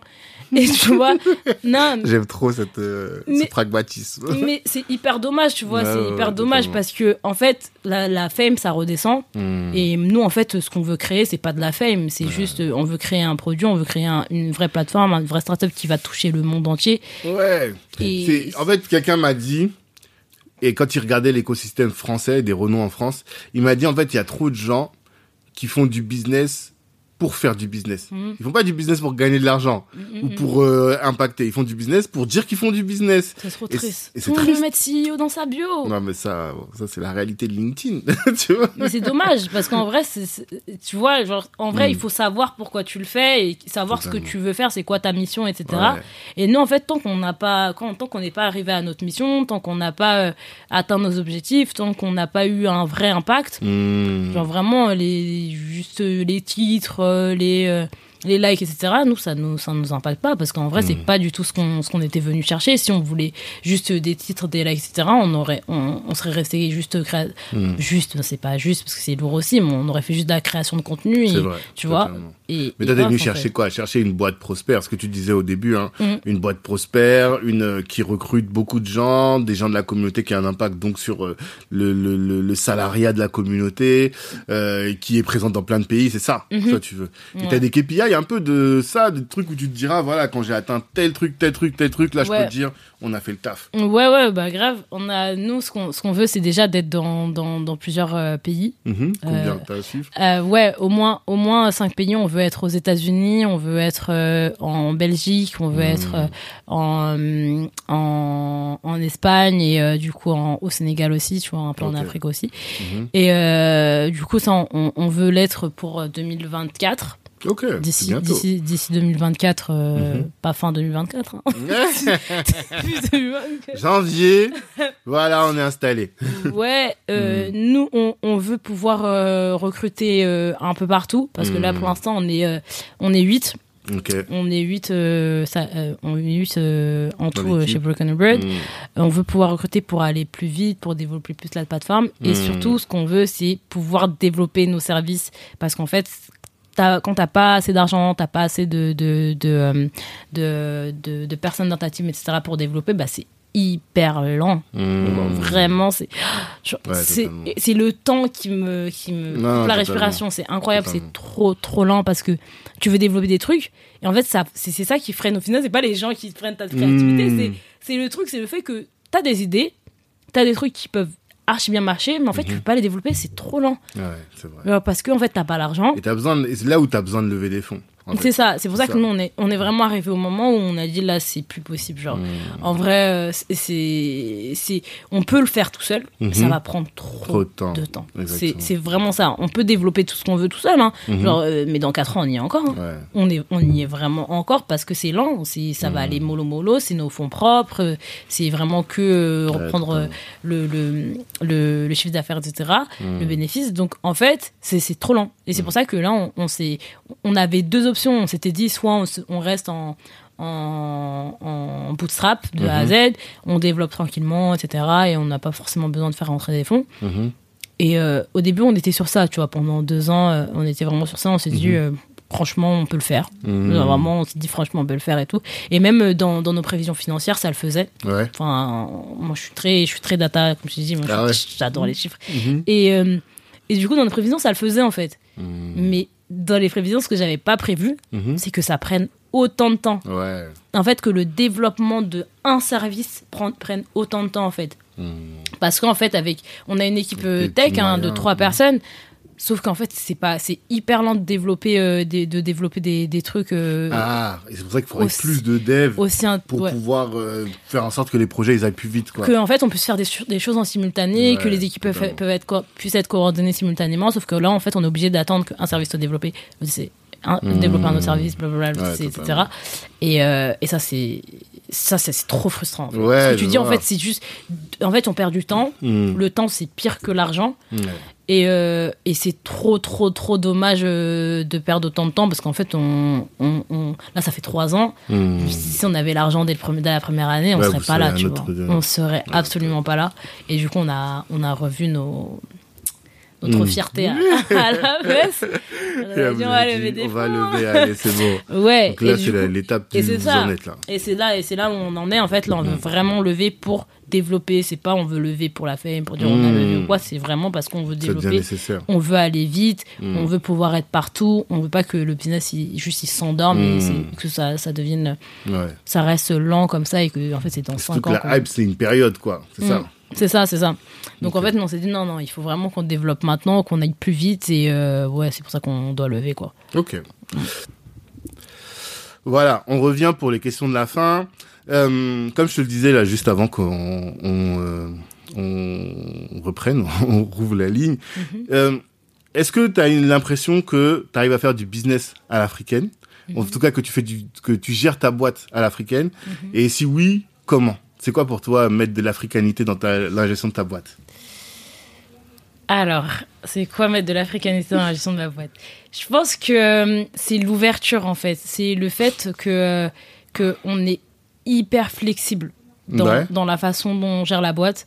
On, on voulait pas reproduire, moi je voulais personnellement pas reproduire ce que j'avais vécu dans, dans, mes, dans mes autres. euh, dans les boîtes dans lesquelles j'étais en CDI ou en stage, etc. Je voulais absolument pas le reproduire.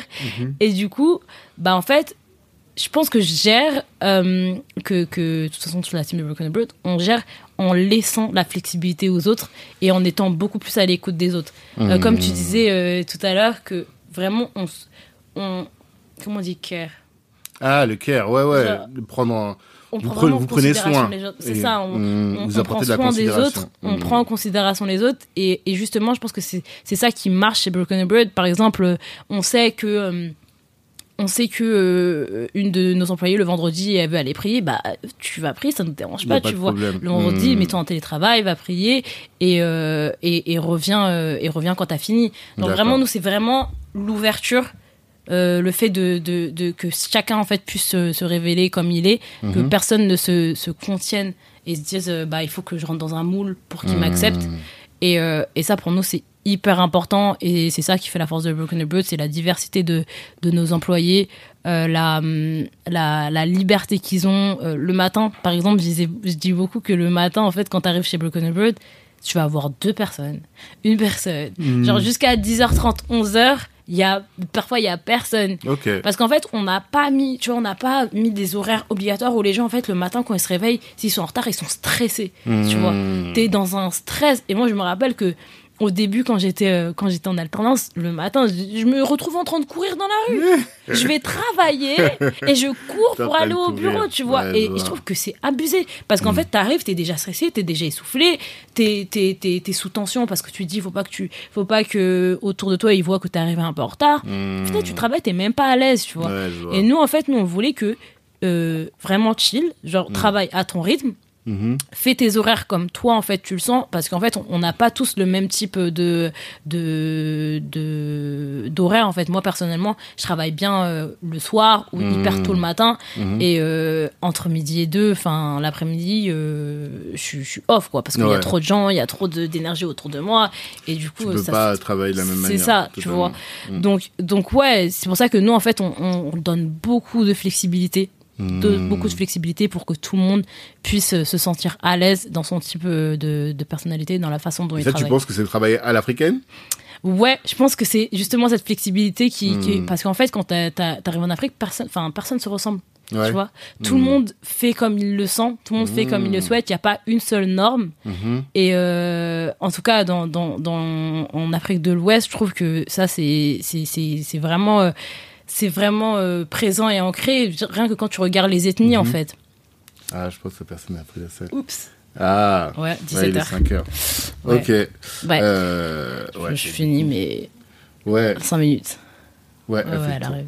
Bon. Ouais, je disais, mais rien que quand tu regardes les ethnies, en fait, chacun euh, va vraiment euh, garder en fait euh, sa façon de vivre, sa façon, sa personnalité, Mhm. euh, la, la, la personnalité de son ethnie, etc., sa Mhm. culture, Mhm. et va en fait l'adapter dans sa façon de travailler. Donc en fait, je trouvais que c'était grave important que chacun garde sa personnalité et la- sa façon de travailler pour, pour tout. D'accord. Si l'Afrique était le Wakanda, ça c'est la question euh, qui pèse de notre partenaire, des excellents, en- enfin ils sont excellents et des consultants Ouais, en excellence opérationnelle. Si l'Afrique était le Wakanda, qu'est-ce que, euh, quelle serait la place de Broken Abroad? Qu'est-ce que ta boîte ferait dans le Wakanda? Waouh. La question. T'as de- vu quand même les- le film Parce que j'ai Ouais, ouais, que c'est quelqu'un qui a même pas vu le 1, tu si, vois. Si, si, j'ai vu le film. Attends, qu'est-ce que ma boîte ferait? On ferait les, euh, les, les, les, les avions dans lesquels ils sortent, ils rentrent et dans, dans le Wakanda et ils ressortent, etc. Mmh. Le... Ouais, je pense qu'on ferait ça parce qu'en fait, à chaque fois, on innove. Mmh. Et euh, c'est ce qu'on aime faire, en fait. C'est vraiment innover, trouver des autres services. D'ailleurs, Mm. qui sont pas encore sortis. À chaque, fois, je dis, à chaque fois que je dis on innove, je me dis putain, la honte parce qu'ils vont arriver sur le site, ils vont voir qu'on n'a pas On innové pas encore. Tu vois Ouais, ouais, mais ouais. non, mais c'est vraiment. Mm. euh, Enfin, Inch'Allah, ça va bientôt sortir. Mais c'est vraiment ça, en fait. C'est le fait que non, on adore innover. Donc, euh, ouais, je pense que ce serait vraiment. euh, Tu serais chouri toi aussi Ouais. Tout le monde veut être chouri. Tout le monde veut être c'est chouri, bête de mais. personnage. Tout le monde veut être chouri. En, en vrai, de vrai, je pense que tout le monde veut être chouri parce qu'elle est, elle, elle est excellente. Mais Mm. euh, je pense que je suis pas, je suis pas sûre que je serais chouri. Je pense que je serais à Lupita. Ah ouais? C'est D'accord. une voyageuse. Ouais, c'est vrai. Oui, c'est Ouais. vrai, c'est plus euh, Lupita qui voyage. Ouais. C'est vrai, totalement. Je pense que je serais plus celle. D'accord, ouais. top. Euh, L'entrepreneur est beaucoup plus exposé aux problèmes de santé mentale. Je sais pas si Mhm. tu es au courant. Mhm. Euh, et je sais pas si tu en es consciente. Et surtout, qu'est-ce que toi tu fais dans tout ce, ce tumulte, dans tous ces challenges pour Mhm. garder ton équilibre mental? Moi, j'ai trop de chance. hein. J'ai une team de fous. Genre, Ouais. euh, moi, euh, Junior et Steven, on se parle 24 sur 24. Genre, Mhm. vraiment, on se parle 24 sur 24. Je me rappelle la dernière fois, euh, Laetitia me disait, ouais, euh, c'est qui ta team? Genre, vraiment, genre, les gens avec à qui tu vas parler quand t'as besoin d'un truc, quand t'as Mhm. besoin d'un conseil, etc. Je me suis rendu compte qu'en fait, moi, je parle que à Junior et Tes Steven. associés Genre, tu vois, que à eux, Mhm. alors qu'en fait, tu vois, c'est des gens avec qui tu travailles. À la base, tu vois, quand t'es, quand t'es en entreprise, tes, tes collègues, le 17h c'est passé que tu veux plus en entendre parler, tu vois. Mais Donc, les en fait, c'est autre chose. c'est ça, en fait. Mm. Tu, on se parle vraiment 24 heures sur 24. Mm. On a, enfin, on n'a jamais eu d'embrouille, euh, Mhm. Dieu merci. Euh, genre, vraiment, on se, on se complète vraiment. Et en fait, on a toujours la réponse à tout. Genre, quand Mhm. quelqu'un a une question, l'autre a une réponse. Et c'est pour ça qu'en fait, on a, on, on a même pas l'impression qu'on a besoin de demander à quelqu'un d'autre. Ouais. Parce qu'en fait, on, limite, on se, on s'auto-suffit. Mm. Euh, parce qu'il y a toujours quelqu'un qui a la réponse, qui va trouver la réponse autre part, etc. Et vous n'avez pas de mentor pour euh, l'organisation? Pour l'organisation, en vrai, aussi, on a, on a euh, des mentors euh, dans, dans toutes, tous nos incubateurs. Ouais. Mais c'est vrai que ceux avec qui on échange le plus, c'est nous-mêmes. hein. Genre, vraiment, très souvent, les mentors, on, on a l'impression que c'est un peu plus formel, tu vois, quand on a vraiment des questions plus deep à poser sur le Mhm. business, etc. Mais sur le perso, c'est plus justement avec eux. Et Mhm. je pense, je pense que c'est ça qui, qui fait que nous, ne- personnellement, ma santé mentale. Pardon. Personnellement, ouais, ma santé mentale pour l'instant, bah, ça va très bien. Mm. Parce qu'en fait, je, je suis en famille toute la journée. euh. C'est grave fou quand, quand on a l'impression de trop travailler. On dit, moi, De perso, euh, off, tout, tu vois. Sans problème. Alors, Mm. et, le- et les deux autres vont prendre le relais, tu vois. Mm. Et c'est pas euh, genre on est dans un, dans des silos et moi silos pardon et moi je dis bah vu que je fais le la partie euh, la partie levée de fonds, bah, euh, si moi je peux pas le faire et que j'ai dit off, bah, vous, vous allez me dire non, fais-le parce que non, on peut pas le faire pour toi, Ouais. tu vois. Non, parce que non, on va vraiment se relayer. Genre, si Junior peut pas, peut pas, euh, peut pas assurer la com euh, aujourd'hui, bah, moi je vais le reprendre, tu Ok. vois. Si, si Vous Steven peut pas à faire le produit. Vous êtes on- suffisamment complémentaires pour être presque interchangeables, en tout cas sur des missions Exactement. On est hyper interchangeables parce qu'en fait, au début, on faisait tous les trois la même chose. Ah, On, on se ouais. tournait en fait. Au début, tout le monde faisait la même chose. Genre, c'est Mm. toi tu fais ça lundi, toi tu fais ça le mardi, toi tu fais ça le mercredi. C'était juste le jour qui Ok. Et après un moment, en fait, on a eu euh, justement une interview avec euh, avec une, je sais plus comment elle s'appelle, une dame qui avait levé. Mhm. Et du coup, elle nous dit, c'est quoi vos postes du coup Hmm. On se regarde comme Je ça. sais pas, on, n'avait euh, pas de poste. Ah. Genre, il n'y avait pas de CEO, CMO, Au CEO. début, rien. Et pendant un an, on était tous les trois CEO, CMO, CEO. Genre vraiment, tu vois. Et c'est après, on a vu en fonction des affinités, en fonction de ce que tu préfères faire, etc. Bah non, toi, t'es plus CMO en vrai, tu vois. Et toi, t'es plus, Hmm. euh, Mais en vrai, on faisait tellement tous les trois exactement la même chose Mhm. Que, que en vrai, tu vois, chacun a appris euh, le meilleur de, de l'autre, tu vois. Ouais, totalement. Mais ouais, non, sur la santé mentale, moi, ce que je recommande, je recommande toujours les solopreneurs, vous êtes fous furieux. Je le dis, hein, vous êtes fous furieux, Ouais. sachez-le. Hmm. Mais euh, et, et en fait s'entourer si t'as pas une team une team de personnes euh, avec qui tu travailles s'entourer de personnes que ce soit tes amis tes Mm. proches tes mentors etc à qui tu pourras parler dès que t'as une dès que t'as quelque chose qui te trotte dans la tête parce que quand ça reste dans la tête ça commence à créer des trucs bizarres donc euh, dès que t'as besoin de- d'extérioriser de demander quelque chose de, de prendre Mm. une pause etc le demander et Mm-hmm. prendre la pause surtout parce que la pause en vrai toi t'as l'impression que tu vas te poser tout va s'arrêter sauf qu'en Mm. fait même si ça s'arrête tout le monde s'en fout tu vois Ouais. Genre, y a, le Les monde, il continue à tourner.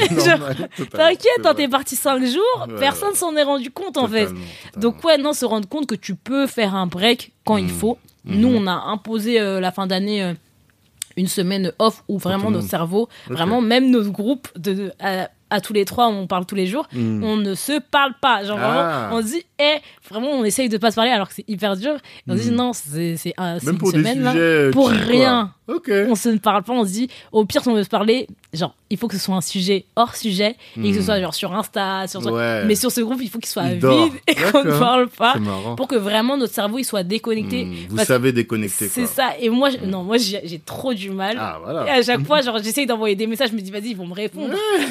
Ils répondent ah, Ils me répondent pas. Ils me répondent pas. Et après, sur Insta, ils me répondent direct, tu vois. Hmm.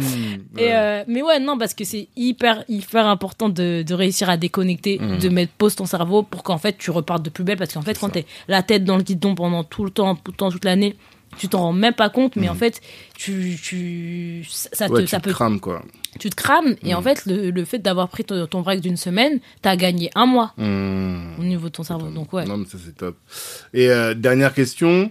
Euh, comme je te l'ai dit, nous, notre cible, en tout cas nos auditeurs, c'est beaucoup la jeunesse noire entreprenante Mhm. de la diaspora, beaucoup en France quand même. Quel message tu as envie de leur laisser de, je sais pas, peut-être deux heures qu'on a discuté? Qu'est-ce Ouais. que tu veux absolument qu'ils euh, qu'ils retiennent de tout ça?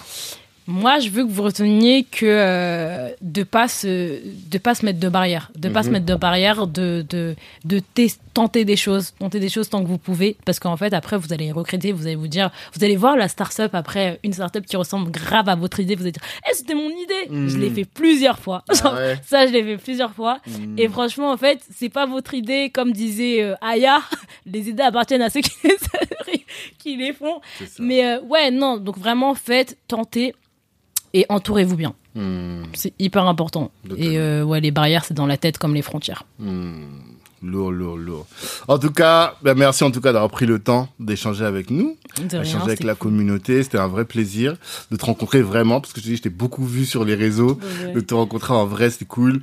Et euh, ben voilà, on te souhaite vraiment de la réussite à toi, toi et ton équipe, à Junior, et aussi le troisième, c'est Steven. Voilà, exactement. On vous souhaite tous de la réussite et que vous soyez la prochaine beaucoup. licorne, la première licorne de la communauté. Inch'Allah. Inch'Allah, comme ils disent.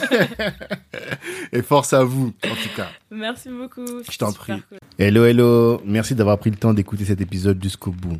Avant de terminer, je voulais vous annoncer la création de la Kali Business Academy. Qu'est-ce que c'est que la Kali Business Academy? C'est un centre de formation dans lequel vous êtes formé par les meilleurs. Imaginez que Rokaya Diallo ou Harry Rosenmack vous forment à la prise de parole en public. Ou encore que Ibrahima Sissoko vous forme à entreprendre dans la tech. Ou que Olivier Laouché, euh, Christian Zella de Nofi vous forme à entreprendre dans les. Voilà un peu le type de programme que l'on vous concocte dans le cadre de la Cali Business Academy.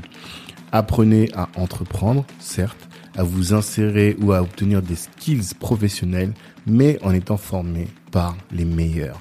Ces meilleurs-là, vous les avez écoutés dans le cadre du podcast, vous les connaissez dans la communauté et ils sont là à votre disposition pour répondre aussi à toutes vos questions.